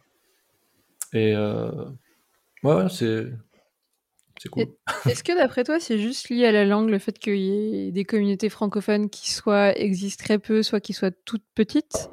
Euh, Et est-ce que avant la forge, tu avais un peu identifié des, des communautés francophones qui, qui existaient, dont tu faisais partie, ou en réalité, il n'y avait pas grand-chose et c'est aussi pour ça que la forge a bien marché pendant le confinement? Euh, bah, Comme je te dis, je trouve qu'il y a eu un gap entre la période des forums où euh, c'était il y a 10 ans, un truc comme ça, où bah, tout le monde était dessus, donc tu pouvais toujours avoir des, réponses, des gens qui. Puis c'est un peu mort à cause des réseaux sociaux, et c'est vrai que Discord, c'est un peu remis en avance les communautés, je trouve. Parce que même un groupe Facebook, tu vois, genre. Euh, ouais, tu peux pas euh, échanger pareil. Tu peux pas... Enfin, tu peux poser des questions des fois, et t'as des gens qui vont te répondre, mais t'as pas un truc. Euh, un suivi. organique. Ouais, et t'as pas un, suivi en continu et tout. Mais oui, je pense que c'est principalement dû à la langue, parce que forcément, quand tu parles anglais, tu t'ouvres, euh, tu t'ouvres le monde, quoi. Alors que, en France, ouais, c'est un peu plus compliqué. Alors qu'on a énormément d'artistes français, tu vois, genre on est, euh, on a masse d'écoles, on a des artistes français partout dans la planète, tu vois, genre on est, on est vraiment super bien représenté. Genre, euh, département, on l'appelle French Store, tu vois, tellement il C'est pour te dire, tu vois, donc. Mais Ouais, je sais pas. non, je pense que c'est ouais, c'est vraiment ça, c'est ce côté. Euh, on, on est moins. Donc euh, les communautés sont moins florissantes peut-être. Ou peut-être que. Non, enfin, j'étais déjà dire peut-être que personne a eu l'idée de le faire, mais je pense pas. Je pense que ça reste toujours plus. Enfin, je sais qu'il y a des potes qui ont leur petit truc, tu sais, ils se font des retours entre eux, mais peut-être que personne a décidé de, l'ouvrir à, des gens de dehors, en fait. Et euh, ouais, ça, ça peut venir de là aussi. tu, suis d'autres Discord qui sont peut-être un peu moins généralistes et qui sont soit francophones, soit anglais, et pour des gens qui seraient intéressés pour, pour en suivre d'autres et pour s'ouvrir. Est-ce que tu en as certains à conseiller? Ouais, enfin, alors moi, c'est vrai que je passe mon plus grand temps sur la forge parce que le, gars, corporate. Non, mais dans, le sens où on a un peu tout de présent dessus, donc c'est vrai que je ressens moins le besoin d'aller demander quelque chose ailleurs, tu vois. Mais euh, il y a ZBrush France euh, qui, est, plutôt cool. Genre, si il y a vraiment des, monstres sur ZBrush dessus. Euh, si tu veux avoir des suivre les updates par rapport à ça, c'est plutôt cool. Il y a il y a le Discord de bah, là où j'étais avant. Bah on va dire, on va le dire, c'était le Discord de Wizix. donc le formateur s'appelle Wizix, c'est Romain Choliac. Et, euh, et c'est un très bon Discord aussi. Euh, c'est juste, je pense que la philosophie est un peu différente, mais, euh, mais pas. Il a ouvert à l'international, donc c'est un peu franco-anglais, on va dire. Mais je passe pas trop de temps dessus. Mais c'est vrai que ouais, je ressens peut-être un peu moins ce besoin de d'aller voir ailleurs parce que je j'ai tout à la maison, on va dire. mais mais je sais pas s'il y a beaucoup de Discord français, à vrai dire. Après, je sais qu'il y a des Discord par rapport aux écoles, tu vois. Mais c'est plus difficile de rentrer dedans, quoi parce que ça reste cantonné à, chaque école. Je me, je me, posais cette question parce que peut-être qu'avant de créer la forge, ou en tout cas de l'ouvrir, tu t'étais peut-être demandé est-ce qu'il y en avait un qui avait un peu déjà pris cette place pour pas faire euh, doublon, tu vois? Oui, ouais. Non, en vrai, j'ai... on s'est pas du tout posé la question. ils ont foncé, ils l'ont ouvert. Ouais, on s'est, juste dit. Euh, en fait, on avait marre de, on avait un peu marre de faire des, des challenges à 4, tu vois. Euh, on s'est dit, putain, ça serait cool qu'il y ait plus de monde ou ce serait cool d'avoir plus de retours, ça serait cool. Euh, et en fait, on s'est juste dit, on va ouvrir et on va voir ce qui va se passer. autant on allait rester 15 et personne serait venu, tu vois. Et je pense qu'il y a un bouche à oreille euh, assez positif qui s'est fait. Et je sais que des fois, euh, on a même des profs maintenant, tu sais, qui, qui recommandent la forge, tu vois. Des fois, on est. Des fois, t'as genre 25 élèves qui arrivent d'un coup et tu fais, il se passe quoi? Et c'est notre prof qui nous a parlé de la forge, tu vois. Donc, c'est plutôt cool que d'avoir cette, euh, cette place-là un peu de, de place d'échange entre artistes francophones. Puis comme je pense aussi que c'est pas cantonné au, soit aux pros, soit aux étudiants, je pense aussi que ça permet à, à, plus de monde de venir. Quoi. Oui, pour qu'il y ait vraiment euh, ce, maillage qui se crée et ces échanges, euh, euh, et pas de sélection à l'entrée ou, de nouveau de barrières que pourraient, certains, pourraient se mettre certains. Là, c'est si tu t'intéresses de près ou de loin à la 3D, viens jeter un coup d'œil et tu participes ou tu participes pas, mais ça, t'est ouvert. C'est ça, ouais. Je pense que ça met tout le monde à l'aise aussi. Je pense que quand t'es étudiant, t'arrives, tu vois qu'il y a des étudiants qui postent. Bah toi aussi, tu te dis, bah je peux poster aussi, tu vois. Et en tant que pro aussi, tu peux ouais, je pense que toi aussi, tu es content de pouvoir aider quelqu'un, ou même toi aussi, recevoir de l'aide, tu vois. Enfin, il y a plein de pros des fois qui sont là et qui disent euh, dans la section technical problem, tu vois, j'ai une galère au taf, vous feriez ça comment, tu vois? Et moi, je sais que ça, ouais, c'est un backup, c'est cool de se dire, je peux aller poser une question quelque part et, je pense qu'il y a aussi des gens qui sont là aussi que pour ça, tu vois, genre de. S'ils ont un des. Enfin, je les vois, il y a des gens qui postent que dans Technical Problem, tu sais, ils participent pas trop à la vie du Discord, mais. Euh, parce qu'ils ont muté tous les autres channels. Euh, et, ils participent que là, mais c'est aussi cool, tu vois, d'avoir cette place-là, quoi. Et puis euh, au final, euh, ce, ce, technical problem, il fait comme un espèce de wiki où euh, quand tu as un problème technique, parce que tu en as certains qui l'ont déjà posé, tu plus qu'à aller piocher et peut-être essayer de voir si ça s'est pas déjà proposé quelques, quelques messages auparavant. Mais... Clairement. Et moi, personnellement, par exemple, je sais que. Après, j'ai toujours cette curiosité, mais tu sais, par exemple, quand on travaille en boîte, vu que c'est des pipelines qui sont assez fermés, ils ont du mal à à récupérer toutes les dernières versions des softwares ou de on n'est pas très à jour en, boîte malgré ce qu'on pourrait croire. On n'est pas toujours très à jour tu vois genre euh, il y a encore deux ans j'étais sur Maya 2015 alors qu'on était en 2000 euh, enfin, tu vois on avait toujours des versions de retard un peu. C'est vrai que fréquenter des enfin fréquenter genre être en, en contact avec des étudiants parce que tu sais l'étudiant il a toujours euh, soif de nouveautés il est toujours à, à l'affût de la dernière nouveauté du dernier petit software et tout bah ça me permet moi aussi de mon côté de me tenir à jour tu vois parce que des trucs que je serais pas allé chercher sur internet, ben il y a toujours un gars qui va venir poster ah vous avez vu la dernière version, ou vous avez vu ce plugin, vous avez vu ça, tu vois. Et ça me permet aussi, euh, je pense, de et pour pas mal de pros aussi d'être euh, à jour en fait, parce que euh, peut-être t'as plus la fougue de la jeunesse, mais t'as quelqu'un qui l'a et qui va venir le poster, tu pourras le voir, tu vois. Et, c'est plutôt cool par rapport à ça aussi. Ouais, ça te fait un peu cette, cette veille et, et n'ayant pas forcément besoin ou plus forcément besoin de la faire euh, dans, dans l'immédiat parce que tu es dans, es dans un pipe, euh, ça te permet de rester un petit peu éveillé sur des petites news qui peuvent malgré tout faire la différence et, Qui, euh, qui, sont sympas d'avoir un peu en tête, mais, mais, t'as pas assez d'énergie pour te dire je vais me faire ma propre veille tous les jours, aller chercher un peu les news. là, ça, vient à toi. Quoi. Puis même si tu as besoin de. Par exemple, je sais qu'il y a des seniors qui sont par exemple à Framestore depuis 20 ans, tu vois, genre bah, je suis obligé de leur montrer comment Painter marche, tu vois. Et euh, alors que ça semble ouf maintenant, tu dis à n'importe qui euh, comment Substance Painter marche, tout le monde te dit c'est la base du texturing, tu vois. C'est vrai qu'il y a peut-être aussi un peu cette peur d'être dépassé, tu vois. Et, euh, et je sais que si j'ai besoin d'aide ou de me former sur un nouveau renderer ou un nouveau software, bah, il y aura toujours quelqu'un sur la forge qui va pouvoir prendre le temps ou qui est spécialisé dans ce soft qui pourra me montrer, tu vois. Mm, mm. Et, et c'est un peu comme ça que j'ai mis le pied dans Houdini, tu vois. Parce que Houdini, t'as ce software, t'as toujours un peu cette image euh, qui fait flipper de trucs super compliqués et tout, et t'as toujours, enfin, c'est vrai que d'avoir quelqu'un qui prend le temps de t'expliquer, qui te dit, bah, y a pas de problème, c'est un problème, euh, tu viens me voir, on en discute, tu vois. Ça, ça facilite, quoi. T'as toujours un, euh, un mentor, quoi la, personne te montre réellement, elle te montre son écran ou avant elle t'envoie vers les meilleurs tutos un peu d'Houdini pour que tu te fasses un peu les dents et que tu un peu la base et que euh... t'apprennes pas à juste ouvrir le soft, te déplacer des basiques ou euh, vraiment les gens prennent le temps euh, du début, ah tout on début. A, on a aussi des fois ce qu'on appelle nos, nos masterclass La Forge. Des, on en voulait, on voulait en faire un truc à une époque, mais c'est pas devenu assez régulier. des fois, il y a des gens qui arrivent et on se dit dimanche à 18h, on fait masterclass La Forge, et il y a quelqu'un qui va montrer euh, soit euh, Guerilla Render par exemple, ou, ou je me rappelle euh, quand l'ACES est sorti, le color profile, c'est genre. Il y avait tout un pipeline qui était super compliqué, personne ne savait comment ça marchait. Ben, il y a un gars qui est venu qui nous a dit bah, vas-y, je vous montre de A à Z comment ça marche, et on a recordé ça, et on l'a mis sur YouTube, comme ça maintenant, dès que quelqu'un veut que, se référencer à ça, tu vois. Ou des fois, on a, on a un prof qui a, créé un jeu qui s'appelle euh, Florian Delarc, qui est prof de, qui est un peu prof de tout parce que ce gars est super fort. et en fait, il est incroyable. C'est vraiment un, sculpteur né. C'est genre, euh, il sculpte du bronze et tout. Tu vois, c'est vraiment un, et euh, les plus gros lives La Forge, je crois que c'est avec lui à chaque fois. Genre, dès qu'il partage son écran et qu'il commence à sculpter dans ZBrush, t'as 60 personnes qui se connectent et qui regardent. et, et, juste on regarde et on prend notre leçon, tu vois, parce que c'est le mec est juste trop fort, quoi. Donc ouais, on a non, les gens prennent le temps. Vraiment, les gens prennent le temps. Les week-ends, euh, si c'est pas genre si t'es occupé maintenant, il te dit bah vas-y demain je te montre comment faire ça.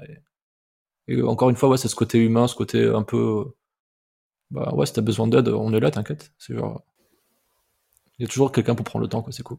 Stylé quand même, parce que dans, ce monde où, où même je trouvais un peu des fois les, dérives des forums. Euh, bah, on te dit qu'on veut bien te répondre, mais en réalité, tout le monde te renvoie vers un lien. Et puis, euh, en réalité, ta question, elle est jamais assez bien pour que euh, elle soit répondue en direct. Euh. parce que pour des gens expérimentés, ça valent pas le coup, tu vois. mais sauf que quand tu débutes et que la 3D, ça te paraît un peu obscur tellement il y a de briques et tu sais pas forcément dans quel sens les prendre, les connexions entre chacune. Tu as juste besoin de quelqu'un qui te dise alors attends, on va y voir clair, on, va, simplifier, euh, on va reprendre la base comme vous avez pu faire avec euh, avec la nana euh, ouais. qui, qui, avait beaucoup de manquements et pour qui il fallait juste restructurer et dire ok, va reprendre les choses dans l'ordre, ça c'est le début. C'est ça ouais. Ouais, parce que des fois dans les écoles, c'est vrai que bah, il y a beaucoup de monde et puis euh, les profs, euh, les pauvres, ils peuvent pas tout gérer, tu vois, j'imagine. C'est vrai que des fois, euh, avoir quelqu'un qui te prend un VS1, tu vois, et qui t'explique et qui prend le temps, et si t'as une question, bah, c'est pas grave, t'inquiète, on revient en arrière et, et on regarde, je pense, ouais, ça... c'est cool, quoi. Euh, bah, ça paraît très très stylé pour le coup. Ça, ça donne envie euh, de, de, se connecter ou de reprendre des cours ou, ou de se reformer à, des softs qui sont très loin sur la to-do list à un jour, tu sais. Ouais. Là, le un jour, il peut devenir demain. Bah ouais, ouais. Euh, moi, ce qui me. J'allais dire qui m'effraie. Non, ça m'effraie pas vraiment, mais ce que je peux trouver un peu frustrant ou peut-être dommage, c'est, tu vois, tout ce savoir qui, au final, euh, c'est constitué grâce à cette, communauté et un peu en mode, tu vois, organique. Aujourd'hui, euh, sur euh, plein de channels, sur au fil du loup, dans des discussions. est-ce que vous avez peut-être pensé ou est-ce qu'un jour ce sera fait de se dire que vous allez essayer de structurer un peu ça Tu as parlé d'un channel YouTube, pour le coup, là, ça y est, les, les masterclass, elles sont euh, au moins sauvegarder sur ce channel YouTube. Mais euh, tu vois, c'est technical problème. Est-ce qu'ils sont dans un wiki? Est-ce que le reste, en fait, peut-être de, euh, de, de, savoir sont eux aussi un peu structurés, à un moment sauvegardés pour que quand tu viens un peu de l'extérieur et que tu veux peut-être apprendre, tu puisses déjà te référer à ça, qui constitue un peu la bibliothèque et tout le savoir que à 1000 personnes il, peut considérer, il peut être une bonne base de données. Quoi. Ouais, euh, honnêtement, non, on n'a jamais pris parce que ça prendrait du temps à faire. bah ouais. Il faudrait se lancer dans ça et, et c'est vrai qu'il y a la fonction rechercher aussi dans, dans Discord qui, bah, c'était un problème. Des fois, tu peux taper euh, rechercher et essayer de retrouver. Mais c'est vrai qu'on n'a jamais eu cette. Euh... Et c'est peut-être ce que je te disais aussi, on n'a peut-être jamais eu cette volonté de d'avoir quelque chose d'organisé en fait. on a, ouais, on a toujours été un peu à prendre le truc comme ça vient. Et du coup, c'est vrai qu'on n'a jamais réfléchi à, faire un truc carré. Et euh, c'est peut-être dommage, hein, peut-être qu'on perd des choses. C'est vrai qu'on pourrait euh, récupérer des, des, réponses, des tutos, parce que des fois, il y a des trucs super. On a des gars qui sont très talentueux sur la forge. On a vraiment des gars super pointus dans, dans des milieux, quoi. Et c'est vrai que des fois, ça se perd un peu, ce qui est dommage euh, à réfléchir. Et attends, je connais pas assez Discord pour savoir, euh, et tu vas me répondre. Est-ce qu'il y a un peu une espèce de fonction euh, important ou des messages un peu. Euh, si, ouais, par contre, on a, tu peux épingler un message. Mais du coup, c'est à titre perso. Toi, Jacques, tu vas épingler des messages, mais je vais pas voir les messages que tu as pu épingler. Ah non, non, non, tu peux épingler dans une room un message en fait. C'est-à-dire, moi, si je trouve qu'un message. on le fait souvent, par exemple, s'il y a quelqu'un qui partage un lien qui est super cool sur l'anatomie, eh ben, on va l'épingler. En fait, en haut, tu as une petite cloche, et si tu cliques, tu peux voir tous les messages qui ont été épinglés. Ok. Donc quand même, tu as toutes les highlights un peu de ce qui a été dit dans la room. Donc euh, c'est une mini bibliothèque, même s'il y a plein de choses qui passent à travers. quoi. C'est vrai qu'en en défilant, tu peux essayer de retrouver euh, des trucs cool qui ont été partagés. Ouais. ouais. Ça donne un peu le sommaire des, des, gros topics, des gros sujets, voire des gros partages pour euh, pas avoir à tout scroller, surtout quand vous avez des milliers de pages. Puis je pense que, comme tu disais, comme c'est très actif, même si la, la, question a déjà été posée trois fois, tu vois, ben, si tu la reposes, il y a toujours quelqu'un qui va venir te répondre, ou au pire, qui va te rediriger vers la réponse qui a déjà été faite, quoi. Donc. Euh, on a un peu parlé de tout ce que la Forge propose, ou en tout cas comment le Discord c'est un peu structuré, challenge, masterclass, je reprends ma liste parce qu'il y en a beaucoup. Euh, il y a aussi euh, les, les rooms euh, vocales où vous pouvez vraiment euh, bosser tout en discutant, les partages d'écran où certains peuvent vraiment te montrer en live ce qu'ils sont en train de faire. tout ça, c'est très euh, numérique. C'est euh, via l'ordinateur, euh, tu me vois venir. Oui, ouais. est-ce que, tu me le disais en off, mais est-ce que vous avez fait quelques événements un peu physiques Quand vous êtes aujourd'hui, vous êtes quand même tous splittés. Quand tu dois faire un événement physique, tu le fais où? Tu le fais à Londres, tu le fais à Montpellier, tu le fais à Paris, tu le fais à Montréal. Comment vous avez pu monter ces événements? Et et est-ce que ça a vocation de perdurer pour peut-être créer un peu ce lien dans la réalité physique entre ces différents membres qui sinon se rencontrent jamais Ben, comme je te dis, il y a des... enfin, maintenant ça fait deux ans qu'on existe, donc c'est vrai qu'il y a quand même des liens très forts dans. Je pense, je pense qu'on a un, corps de users qui a peut-être une centaine de personnes qui sont vraiment très très actifs au quotidien. Et je pense que toutes ces personnes-là, quand même, il y a vraiment des liens qui ont été faits. Et, et on se rend compte, ouais, ça arrive quand. Enfin, moi, depuis que je suis rentré, euh, parce que enfin, je bosse pour Store, mais je bosse depuis Montpellier, en fait. Ah. Depuis, euh, depuis août. Merci le Covid. euh, et c'est vrai que depuis que je suis revenu, ben, comme on a pas mal d'étudiants de, l'ESMA, par exemple, ou d'Artefix, qui sont monde de la forge, ou, euh, ou des gens qui bossent dans le, dans le coin aussi, à Ubisoft, ou dans notre boîte, Dwarf, à Montpellier aussi, par exemple, ben, on a fait des, des forges meet-up, entre guillemets et euh, bah, on se rassemble tous à Montpellier, quoi, et euh, on fait souvent ça l'été. Et euh, ouais, il y a des gens qui viennent de Paris, il y a des gens qui descendent de Londres, il y a des gens qui viennent d'Espagne. et on, bon, on se rassemble tous, genre pendant un jour ou deux, on va boire des verres, on, bon, on fait un petit meet-up, quoi, vraiment, genre. et on en a fait trois, deux, trois, peut-être trois, quatre, je pense. On allait peut-être en faire un à Paris, là, vu que je monte à Paris. Bah, j'aime bien aussi, genre, des fois, euh, parce que des gens, des fois, prennent pas l'initiative de le faire. Et des fois, je me dis, bah, vas-y, je suis à Paris, je suis de passage, ça vous dirait, on va, tous les Parisiens, on va boire un verre, quoi. Parce que ça me ferait plaisir aussi de, les rencontrer, tu vois. Donc, euh, encore une fois, comme je te dis, ça n'a pas vocation à être carré ou organisé. À chaque fois, ça se fait un peu, genre, euh, un mois à l'avance. Et, et puis, encore une fois, il y a, comme je t'ai dit, par exemple, là, tu vois, il y a beaucoup de gens qui, ça recrute beaucoup à Montréal. Et il y a beaucoup de gens qui vont à Montréal. Et euh, ben, il y a plein de gens qui sont un peu, putain, Montréal, ça fait loin, je connais personne. Et euh, ben non, tu connais des gens de la Forge, ils se rencontrent entre eux, tu vois, et ils font leur petit meet-up à eux.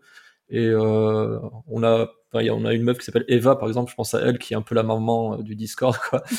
et mais par exemple, elle est, ouais, c'est vraiment la maman du Discord dans le sens où les gens qui flippent pour aller au Canada, la paperasse et tout, bah vraiment, elle, les prend sous son aile, elle leur fait bon, tu vas faire ça, ça, ça, ça, ça, ton visa comme ça, et tu vas faire le pool. Et quand t'arrives, t'inquiète, si t'as besoin d'aide, euh, tu fais ça comme ça, et je te montre, tu vois, genre. Et euh, bah ouais, il y a encore ce lien humain qui qui perdure même dans le réel au final, parce que il y a plein de gens qui sont devenus potes comme ça. Il y a plein de gens à, Paris, parce que Paris, ça quand même, ça concentre le gros de la de la force CG de France, quoi. Donc il y a plein de gens à Paris qui se rencontrent. Euh, ça non, non, ça reste très humain, même en dehors de, du Discord, quoi, je pense. Mais c'est vrai que ça, on n'a jamais eu vocation à faire des, gros events ou. Ouais, ça reste de manière informelle. C'est des initiatives individuelles. Toi, quand tu montes, euh, euh, Eva à Montréal qui euh, peut bah, se dire je vais les prendre sous mon aile, ces petits piou je vais les aider. Après, ouais, il y a les Forge Meetup, comme je t'ai dit, qu'on a fait deux, trois fois, où là c'était un peu plus organisé, où il y a des gens qui sont venus d'un peu partout de la France, tu vois. Donc là, c'était vraiment un peu les, seuls gros events qu'on a fait, mais euh, on essaye de faire ça. Ouais. L'été, c'est cool, puis Montpellier, il fait beau, euh, donc les gens, ah les gens ont plus tendance à dire, euh, ah, je prends deux trois jours, je descends un week-end, ça va être cool, tu vois que que si ça se passe peut-être ailleurs ou que vouloir monter à Paris en plein été, oui, je comprends. par exemple, ouais. Mais mais ouais, non, peut-être un jour on fera un, un gros truc à Paris, il faut voir, ouais, mais et euh, que je comprenne bien, dans ces meet-ups, c'est plutôt de manière informelle. Tu t'en, profites pas pour faire des masterclass un peu en mode physique euh, ou en mode distanciel avec certains qui pourraient partager euh, ce qu'ils sont en train de faire, mais avec une salle qui est en physique pour les observer. Non, ouais, ça reste plutôt le côté bon vivant en fait. C'est un peu plus. On se rencontre, ouais, on, s'apprend à, se connaître en vrai, on, on va boire des shots, on va. Mais c'est vrai qu'il n'y a jamais eu cette ouais, cette euh, volonté de faire quelque chose de. Ça pourrait être cool de faire des masterclass, ouais, c'est vrai, mais. Euh, puis je pense qu'on est un peu. Je pense qu'il n'y a pas grand monde. Enfin, il faut quand même vouloir faire ce truc-là, tu vois, genre. Euh, comment dire Il n'y a pas grand monde qui veut peut-être. Enfin, peut-être les gens sont prêts à aider en vrai, tu vois, genre en face à face ou sur le Discord, mais je sais pas si tout le monde aurait envie de se retrouver devant 50 personnes à, à montrer un truc dans un. Enfin, en virtuel, je pense en virtuel c'est plus facile, tu vois. Plutôt que de venir le faire dans une, dans une salle avec plein de gens. Et ça demande un, un, autre degré d'organisation et de volonté, je pense peut-être que c'est pour ça que ça s'est jamais fait aussi. Peut-être, c'est une des réponses. comment, tu comment tu le vois évoluer ce Discord ou plus largement la communauté des, des forgiens post-Covid et, et où les deux, trois prochaines années C'est une bonne question. pour être honnête, on... je sais pas vraiment dans le sens où tu sais, il y a des fois où il y avait plus trop de monde actif parce que parce qu'il faisait beau et que tout le monde a envie de sortir pendant deux mois et que tu sais, il y a des hauts débats un peu des fois dans la fréquentation. Enfin, il y a quand même toujours une base d'users, mais euh, je sais pas, peut-être dans deux ans ça n'existera plus, tu vois.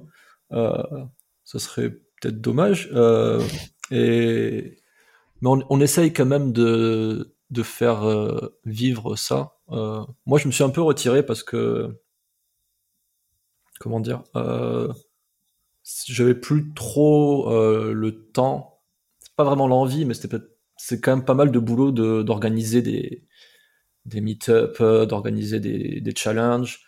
On a fait un Forge Project, c'est vrai que je t'en ai pas parlé. En plein Corona, en plein Covid, on s'est dit, vas-y, on fait rien. Est-ce qu'on ferait pas? Un mini thriller, 4-5 shots, avec un cara full réaliste, un environnement full réaliste, et euh, avec euh, mon ancien colloque de l'époque, euh, Sébastien, on s'était mis un peu en place de superviseur entre guillemets parce qu'on voulait pas vraiment, on n'avait pas vraiment le temps de mettre la main à la pâte. Mais il y avait plein de gens qui étaient motivés, plein d'étudiants, plein de pros. Et du coup, on a organisé. Euh... Ouais, c'était vraiment une, mini production la Forge quoi en fait avec euh, des rôles assignés, des, une productrice euh, qui, qui a assigné les tasks, qui allait courir après les gens quand c'était pas fait à temps. C'était vraiment une, petite boîte quoi. En fait, on a fait notre petit truc. C'est pas encore fini. J'espère que ça sera fini un jour. Enfin, c'est fait à 90%. Mais ouais, on a un immense environnement avec un personnage euh, et tout. C'est plutôt joli en vrai. Mais euh, c'est des initiatives qui demandent du temps et de l'investissement personnel aussi. Et euh, et c'est pour ça que j'ai passé un peu le relais à quelqu'un qui, à Arthur, du coup, dont j'ai parlé tout à l'heure, qui euh, a toujours, je pense, euh, cette philosophie un peu de tendre la main, euh, cette philosophie de garder ça humain.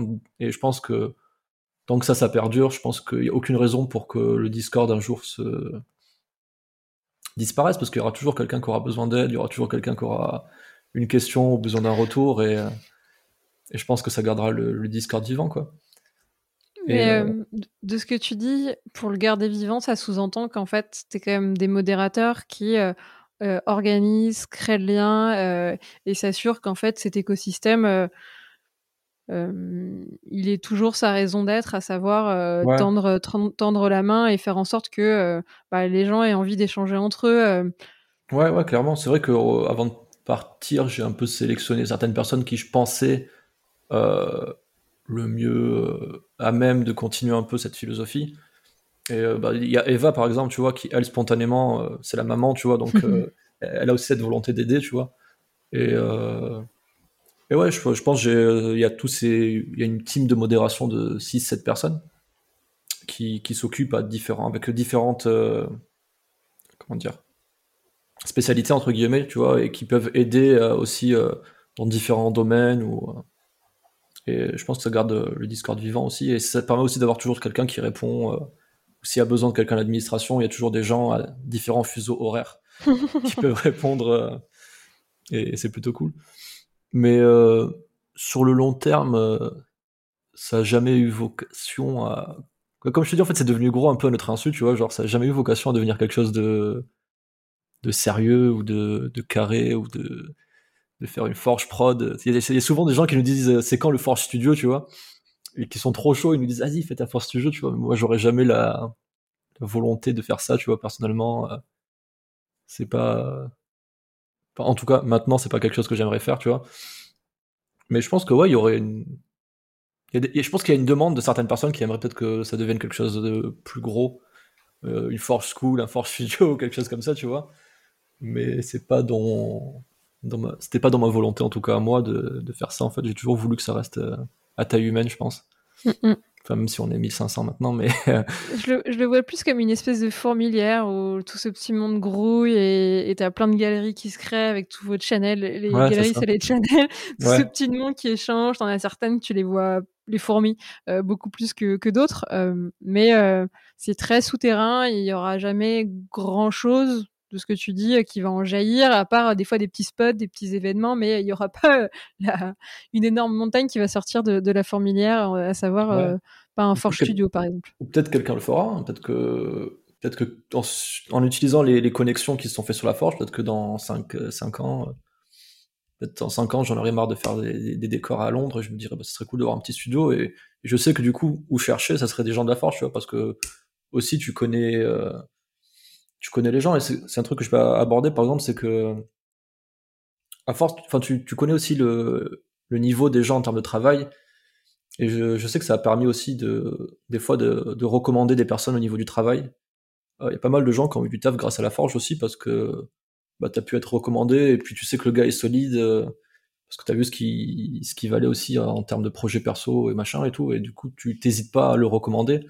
Et si demain je devais euh, monter une forge school, une forge machin, oui, je pense que j'ai des personnes en tête qui, qui poperaient directement parce que parce que oui, je, les connais, je les connais humainement, je connais aussi leur ce qui ce qui valent entre guillemets euh, en termes de travail, donc pourquoi pas, hein, mais c'est vrai que c'est pas je pense qu'il faudrait du, recul et du travail pour, euh, pour lancer tout ça.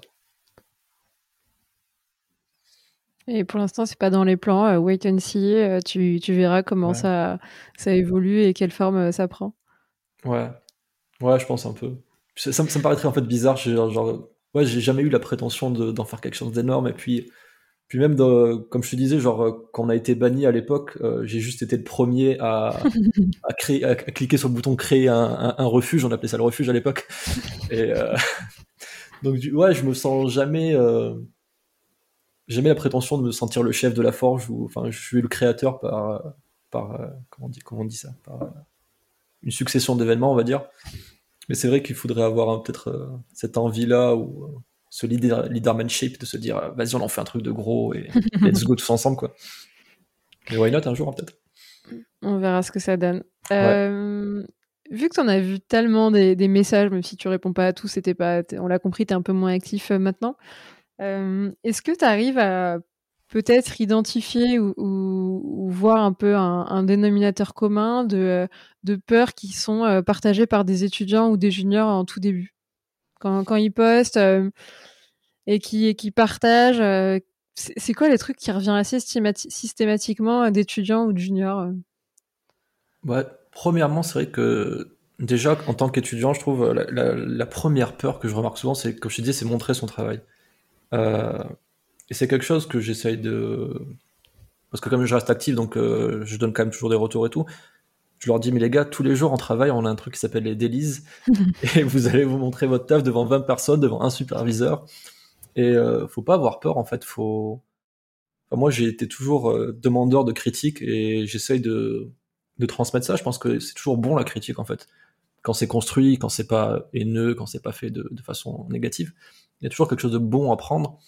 Et, euh, et c'est vrai que c'est une des premières peurs des étudiants, je pense, c'est ça un peu de de montrer son travail, de si c'est pas bien, c'est pas grave en fait, tu vois, genre. Euh, et, je trouve que ce qui est bien aussi d'avoir ce contact entre les pros et les étudiants, c'est que les, étudiants, tu sais, ils pensent quand ils voient euh, Matrix ou quand ils voient Avenger ou je sais pas quoi, ils pensent que l'image qu'ils voient, elle est sortie directement comme ça, qu'il y a un mec qui est trop fort, qui est arrivé, qui a posé l'image en trois jours, tu vois. Et en fait, ils voient pas que des fois, tu as 850 versions de ce même shot, que ça a pris 5 euh, mois, qu'il y a eu plusieurs versions, qui enfin, que tu des superviseurs qui ont un œil incroyable, qui te donnent des conseils, qui t'as ton lead aussi, qui te, enfin, tu vois, c'est tout un, c'est tout un millefeuille de, de critiques, de retours, de, et euh, c'est vrai que d'avoir ce contact aussi, ça leur permet aussi d'appréhender ça en fait, de se dire ok d'accord, c'est pas, faut pas être fort dès le début, poser un truc euh, ultra stylé dès le début, non ça n'arrive pas. Et euh, et ensuite, c'est vrai que les étudiants aussi, il y a aussi un peu cette une des questions qui revient souvent, c'est ok, quand on a fini les, études, euh, le premier taf, est-ce qu'on doit tout accepter, par exemple, tu vois?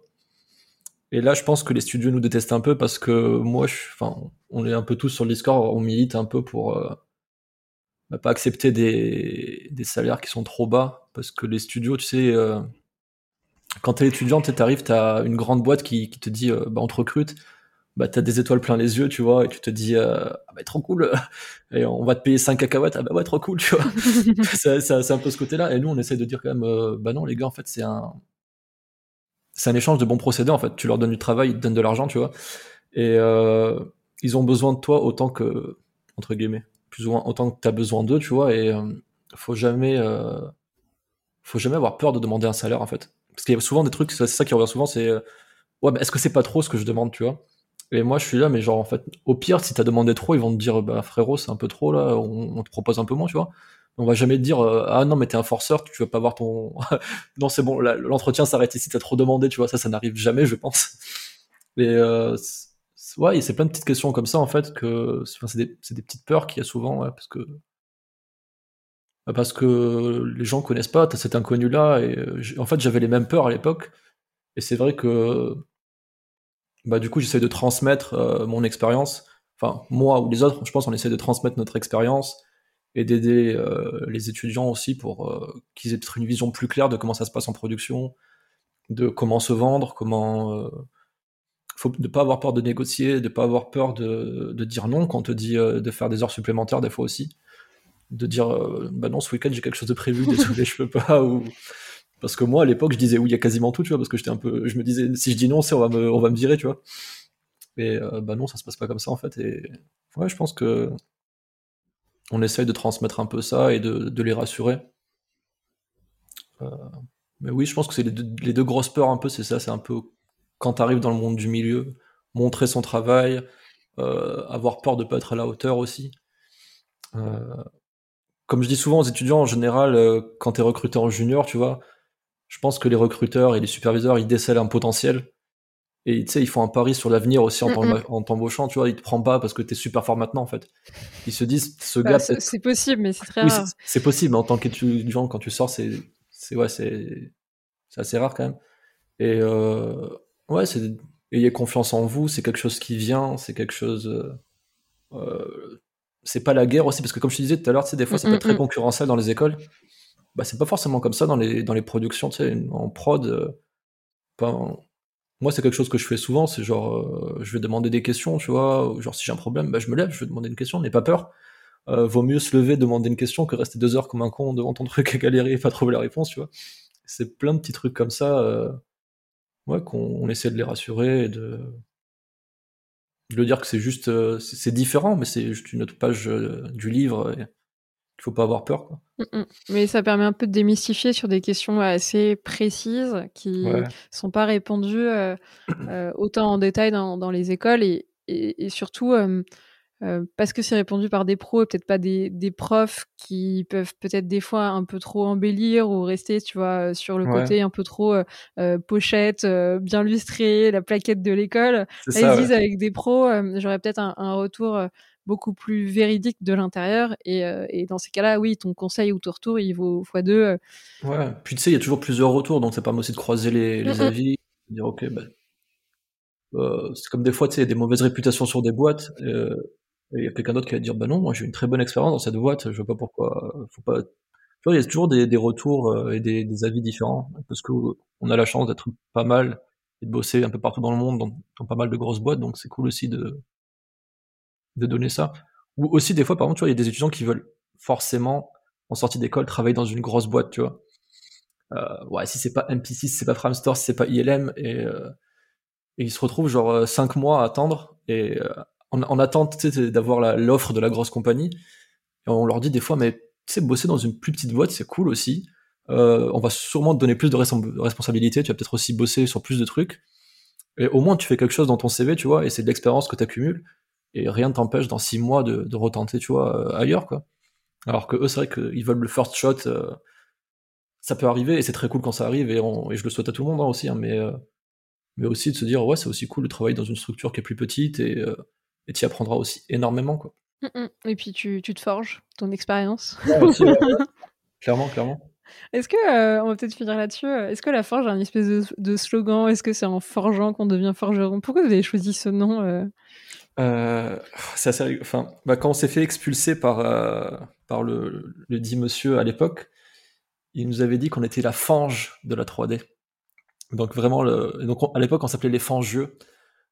et du coup, on essaie de garder un truc qui est proche et c'est devenu la forge. Parce qu'on s'est dit, ça marche bien la forge, la 3D, il faut, euh, on forge ensemble, enfin, on bosse ensemble et, mais non, il n'y a pas vraiment de, de slogan, un peu, c'est, D'accord, je pensais que vous étiez vraiment à fond sur la forge, les forgerons, et qu'il y avait un truc lié à ça. Non, ouais, après, il y, a un, il y a un peu de. Il y a une iconographie qui s'est créée, il y a un peu une. Des, fois, il y a des gens qui nous débarquent, qui nous font, ouais, mais la forge, c'est un peu une secte, tu vois. Parce que de, de l'extérieur, il y a pas mal de. Tu sais, des gens, des fois, qui se font faire des t-shirts, la forge, ou des hoodies, ou des mugs, tu vois, ils débarquent au boulot comme ça, tu vois. Et il y a des gens qui nous font, mais c'est un peu une secte et tout. C'est vrai que de l'extérieur, ouais, ça peut être vu comme ça. Euh, je préfère le mot fraternité, on va dire. mais, euh, mais non, ouais. on va partir sur le mot fraternité alors. Est-ce que, euh, avant qu'on conclue ensemble, il y avait autre chose que tu avais envie d'évoquer sur la forge qu'on n'a pas eu le temps ou où on est totalement juste passé à côté, qui, qui serait peut-être très important à tes yeux de, de mentionner, qu'on n'a pas encore mentionné jusqu'à présent? Non, je pense qu'on a quand même évoqué bah, ce qui euh, l'ADN un peu de la force, ce côté humain. Euh, après, j'ai l'impression de, survendre le truc depuis tout à l'heure parce que euh, parce que ouais, c'est un, un, un, lieu super gentil et tout le monde. Ça reste un, un lieu où des humains se croisent, donc il peut aussi y avoir des bêtises qui sont dites. C'est pas non plus tout rose. Hein, c'est il y a, ça, oui, ça reste un, lieu humain quand même, avec tous les défauts. partagés, oui. ouais, voilà, il y a des conneries qui peuvent partir et tout ça. Que... Mais oui, peut-être que ce que je voudrais dire, c'est que si des gens veulent venir euh, bah, sur le Discord, euh, n'ayez pas peur parce que ça peut, ça peut faire flipper en débarquant. Je peux comprendre parce qu'il y a plein de messages qui sont postés, ça va très vite. Euh, comme tu dis, il y a beaucoup de channels et, et juste dites bonjour et présentez-vous et, et rentrez dans la discussion. Il y aura, vous serez toujours super bien accueillis. Euh, même si des fois vous arrivez en plein milieu sur un débat sur Zemmour ou comme ça, ça peut, ça peut faire flipper des fois. Mais non, c'est, euh, ça reste un lieu euh, d'échange et un lieu humain, je pense. Et, un safe space, comme, comme tu nous le disais en, tout début d'épisode. Ouais, ça a toujours, ouais, ça a été la volonté, je pense. J'espère que ça le restera. Et je pense que ça l'est, ça le restera. Mm, mm. Oui, ça l'est, carrément. on en a beaucoup parlé de la forge, mais je mettrai évidemment le lien en description pour rejoindre le Discord pour ceux qui veulent euh, s'y intéresser, si c'est pas déjà le cas, ce sera l'occasion de, rejoindre et de voir un petit peu de l'intérieur euh, à quoi ça ressemble la forge, parce que là, ça y est, on en a quand même bien parlé. ça peut donner envie de, la rejoindre. Euh, bah écoute, si tu veux bien, Jacques, on va conclure cet épisode ensemble avec les trois dernières questions. Vas-y, pas de problème. Est-ce que tu as réfléchi à qui tu aimerais entendre sur des futurs épisodes? Ça peut être quelqu'un de la Forge ou pas, ou quelqu'un que tu connais, pareil, ou pas. tu es, très libre de, de, la personne que tu as envie de citer et d'entendre. Euh, je recommanderais. Euh, il est plus très actif maintenant sur la forge. Euh, Sébastien Nebou, qui est actuellement VFX supervisor chez The Yard, je crois, et qui je trouve un, parcours incroyable. Enfin, et je pense que ça, on partage certaines valeurs communes quand même, et qui est vraiment autodidacte dans tout ce que ça entend et je trouve que ouais, ce serait très intéressant peut-être pour vous de, de, parler avec lui de ça. C'est vrai qu'on n'a pas beaucoup parlé de, des autodidactes, mais on a pas mal sur la forge aussi. Et, euh, et euh, c'est rare d'en croiser de nos jours, je trouve, avec toutes les écoles qui ouvrent. Et, et, je trouve que c'est toujours des, des, parcours super intéressants, super enrichissants, et euh, il y a toujours quelque chose de, de beau à en, en tirer. C'est encore plus courageux aujourd'hui, alors qu'il y a plein d'écoles, de choisir ce parcours-là et de se dire je suis autodidacte. Et en même temps, c'est encore plus facile aujourd'hui qu'avant, vu toutes les ressources qu'il y a aussi sur Internet. Donc les deux se justifient, mais. Euh, c'est ça, voilà. Mais tu sors un peu de la norme en étant autodidacte quand 95% des gens doivent être euh, formés dans des écoles. Ouais, je trouve que tu as, une corde en plus à ton acte quand même. Tu apprends à être souvent confronté à des choses. Bah, que tu sais pas faire et du coup à trouver des solutions. Et, euh... et ça m'étonne pas de trouver souvent des, des autodidactes à des poste de responsabilité parce que je pense que bah, ils se construisent aussi euh, différemment, enfin différemment, avec euh, un bagage un peu plus euh, conséquent quand même.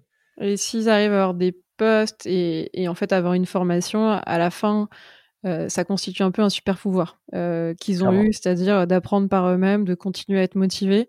Et, et, ça, par rapport à des gens qui en école ont juste eu à ouvrir le bec et à recevoir tout ce qu'on avait à leur donner, c'est vrai que oui, c'est une force de, c'est une force de mentale et de caractère qui est, qui est impressionnante parce que ah ouais, il faut, il faut tenir et se dire je tiens et apprendre et parce que t'as pas, enfin on le sait tous en 3D, t'as pas tout de suite des résultats, ça reste un milieu qui reste quand même très technique. Euh.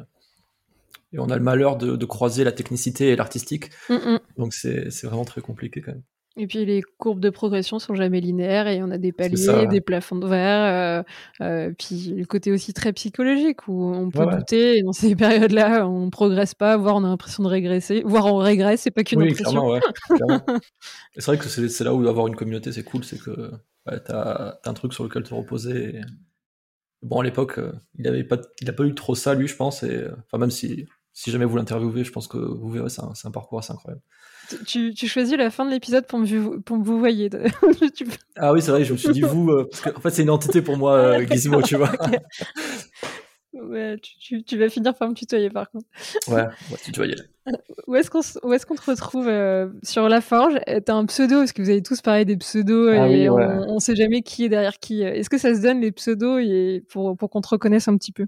Ah oui, euh, mon pseudo sur la force, c'est Rudrick, R-U-D-R-I-K. Euh, voilà. Euh, J'ai un petit chat côté de mon, pseudo. C'est parce que je suis tombé au combat et que je suis plus euh, administrateur, mais, mais, euh, mais voilà. Mais ouais, on, peut se retrouver sur la forge. Je reste quand même pas mal actif. C'est juste que. Enfin, je reste même très actif, en vérité. C'est juste que je m'occupe moins de ce côté organisation où, bah, quand même, faut, ça prend du temps, quoi. Et, et des gens le font très bien maintenant aussi, donc. Ouais, on peut se retrouver là-bas. Oui, c'est principalement là. Et puis à Montpellier, euh, l'été, sur des meet-ups qui peuvent être organisés. Montpellier euh, l'été, ouais, ou euh, peut-être quand je passe sur Paris, ou même quand. Peut-être dans Montréal, parce que je pars à Montréal dans 4-5 mois, en mars. Donc euh, peut-être euh, les meet-up officiels à la Forge à Montréal. Stylé. Euh, et puis le mot de la fin, c'est euh, c'est un peu la conclusion que, que je te laisse faire pour conclure euh, cet épisode. Soit en rapport avec tout ce qu'on vient de se dire, soit plus largement sur euh, peut-être l'aspect euh, euh, communauté ou peut-être un, un conseil que tu aimes bien donner à des étudiants ou des autodidactes ou des juniors. Tu es très libre du format. c'est le mot de la fin et tu es très libre. Euh, c'est difficile. Non, euh, peut-être un conseil, ouais, c'est euh, n'ayez pas peur d'être humain dans ce dans ce métier. Je pense que c'est bien d'être fort techniquement et de savoir faire des, be- des- des belles images, mais euh, être sociable, être humain, euh, c'est quelque chose d'incroyable dans ce taf parce que ça vous permettra de, de gravir des échelons peut-être, ça vous permettra de bah, d'être quelqu'un d'apprécié aussi parce que il y a des gens qui, qui bossent et qui font qui restent dans leur petit coin et c'est vrai que malheureusement on n'apprend pas à les connaître parce qu'ils sont un peu timides. Je pense qu'il faut pas avoir peur d'aller vers l'autre, euh, des fois de s'ouvrir un peu et euh, je pense qu'on peut que y gagner en fait. Euh, et surtout dans notre métier, vraiment, parce que je pense qu'il y a plein de gens des fois qui ont plein de choses à donner et bah, juste parce qu'on va pas peut-être forcément vers eux ou, ou parce que c'est des grands timides, ben, on passe à côté de quelque chose quoi. Et je pense que ouais, ne pas avoir peur de tendre la main encore une fois et on peut que, que gagner quelque chose au final. Ouais, parce qu'on le sait tous, c'est totalement flippant d'aller parler à des inconnus et du coup, il y en a très peu qui sont très courageux, mais ça fait euh, écho à euh, ce que disait Saïdou, euh, c'est, je pense, deux épisodes ou trois épisodes avant celui-ci, qui, qui enseignait, lui, le savoir-être, qui pour lui était aussi important, tu vois, que le savoir-faire, où t'as beau avoir un, un savoir-faire de malade, si Ah, humainement, t'es pas en place et tu sais pas interagir avec d'autres humains, t'es juste mort dans ce milieu-là. Ah mais clairement, et tu, tu, tu vois tous les leads, tous les superviseurs, c'est des gars qui sont extrêmement sociables en tout cas. Euh, Peut-être humains, je sais pas, mais en tout cas c'est des gens qui, savent aller vers les gens et parler et euh, échanger. Et, euh, et je pense que si tu as un poste à responsabilité dans ce métier, tu es obligé de ne pas avoir peur d'aller vers l'autre. Et ouais, encore une fois, recevoir des critiques, c'est bien, c'est super bien. Donc ne pas avoir peur ouais, d'aller vers l'autre, de demander conseil, de demander de l'aide. Je pense que tu perdras jamais si tu Non. fais ça. C'est clair. Et tu avanceras plus vite aussi, je pense, que tout seul euh, à galérer. Je sais plus, il y a un proverbe qui dit ça, où tout seul, euh, tu vas moins loin que... en- je- Ah, Ah. je pensais, ouais, tout seul tu vas plus vite, mais ensemble on va plus loin, un truc comme ça, ouais. C'est ça. C'est un peu ça. Il est Voilà. bien mieux formulé. Bon, bah, ça fait... C'est exactement ça, c'est une très belle conclusion pour, euh, pour terminer. Et puis, euh, comme je l'ai dit, ça vous dit de rejoindre la Forge, je vous mets le lien en description, n'hésitez pas à y jeter un petit coup d'œil. Merci beaucoup, euh, Jacques, pour, euh, pour ce partage et euh, nous avoir un peu livré les, dessous de, cette communauté, mais aussi, toi, ton, ton, inspiration et un peu les valeurs que tu as voulu transmettre dans ce groupe qui, qui a une période où tout le monde était chez soi, comme le Covid et, confiné, je pense, on, on ont aidé beaucoup à, à se sentir un peu moins seul chez eux et à se faire des potes, voire à trouver l'âme sœur, ce qui m'est improbable. ouais. Bah c'était, vraiment cool. En tout cas, merci à toi et c'était cool de, de parler d'un peu tout ça, quoi. Ouais. Et puis, euh, je vais teaser, euh, parce qu'on est toujours en saison 1 de Gizmo, mais pour euh, la saison 2, il y aura des épisodes et des formats un peu spéciaux. et pour le coup, on reparlera de la forge pour la saison 2. On va mettre ça en place avec Jacques, mais yes. il y aura une suite à cet épisode, je vous le promets. Yes, we'll be back. C'est ça. et puis, si vous êtes encore là à nous écouter, je, je, vous le dis à chaque fois, mais je compte sur vous, partagez cet épisode autour de vous, sur les réseaux, sur des groupes Discord, sur les groupes Facebook, sur Instagram vous avez le choix, mais partagez-le. Euh, et puis encore, merci de nous écouter jusqu'à la fin. Euh, je vous le dis pas assez souvent, mais merci. Et puis je vous le dis à la semaine prochaine pour un futur épisode. Ciao. Salut Jacques. Ciao.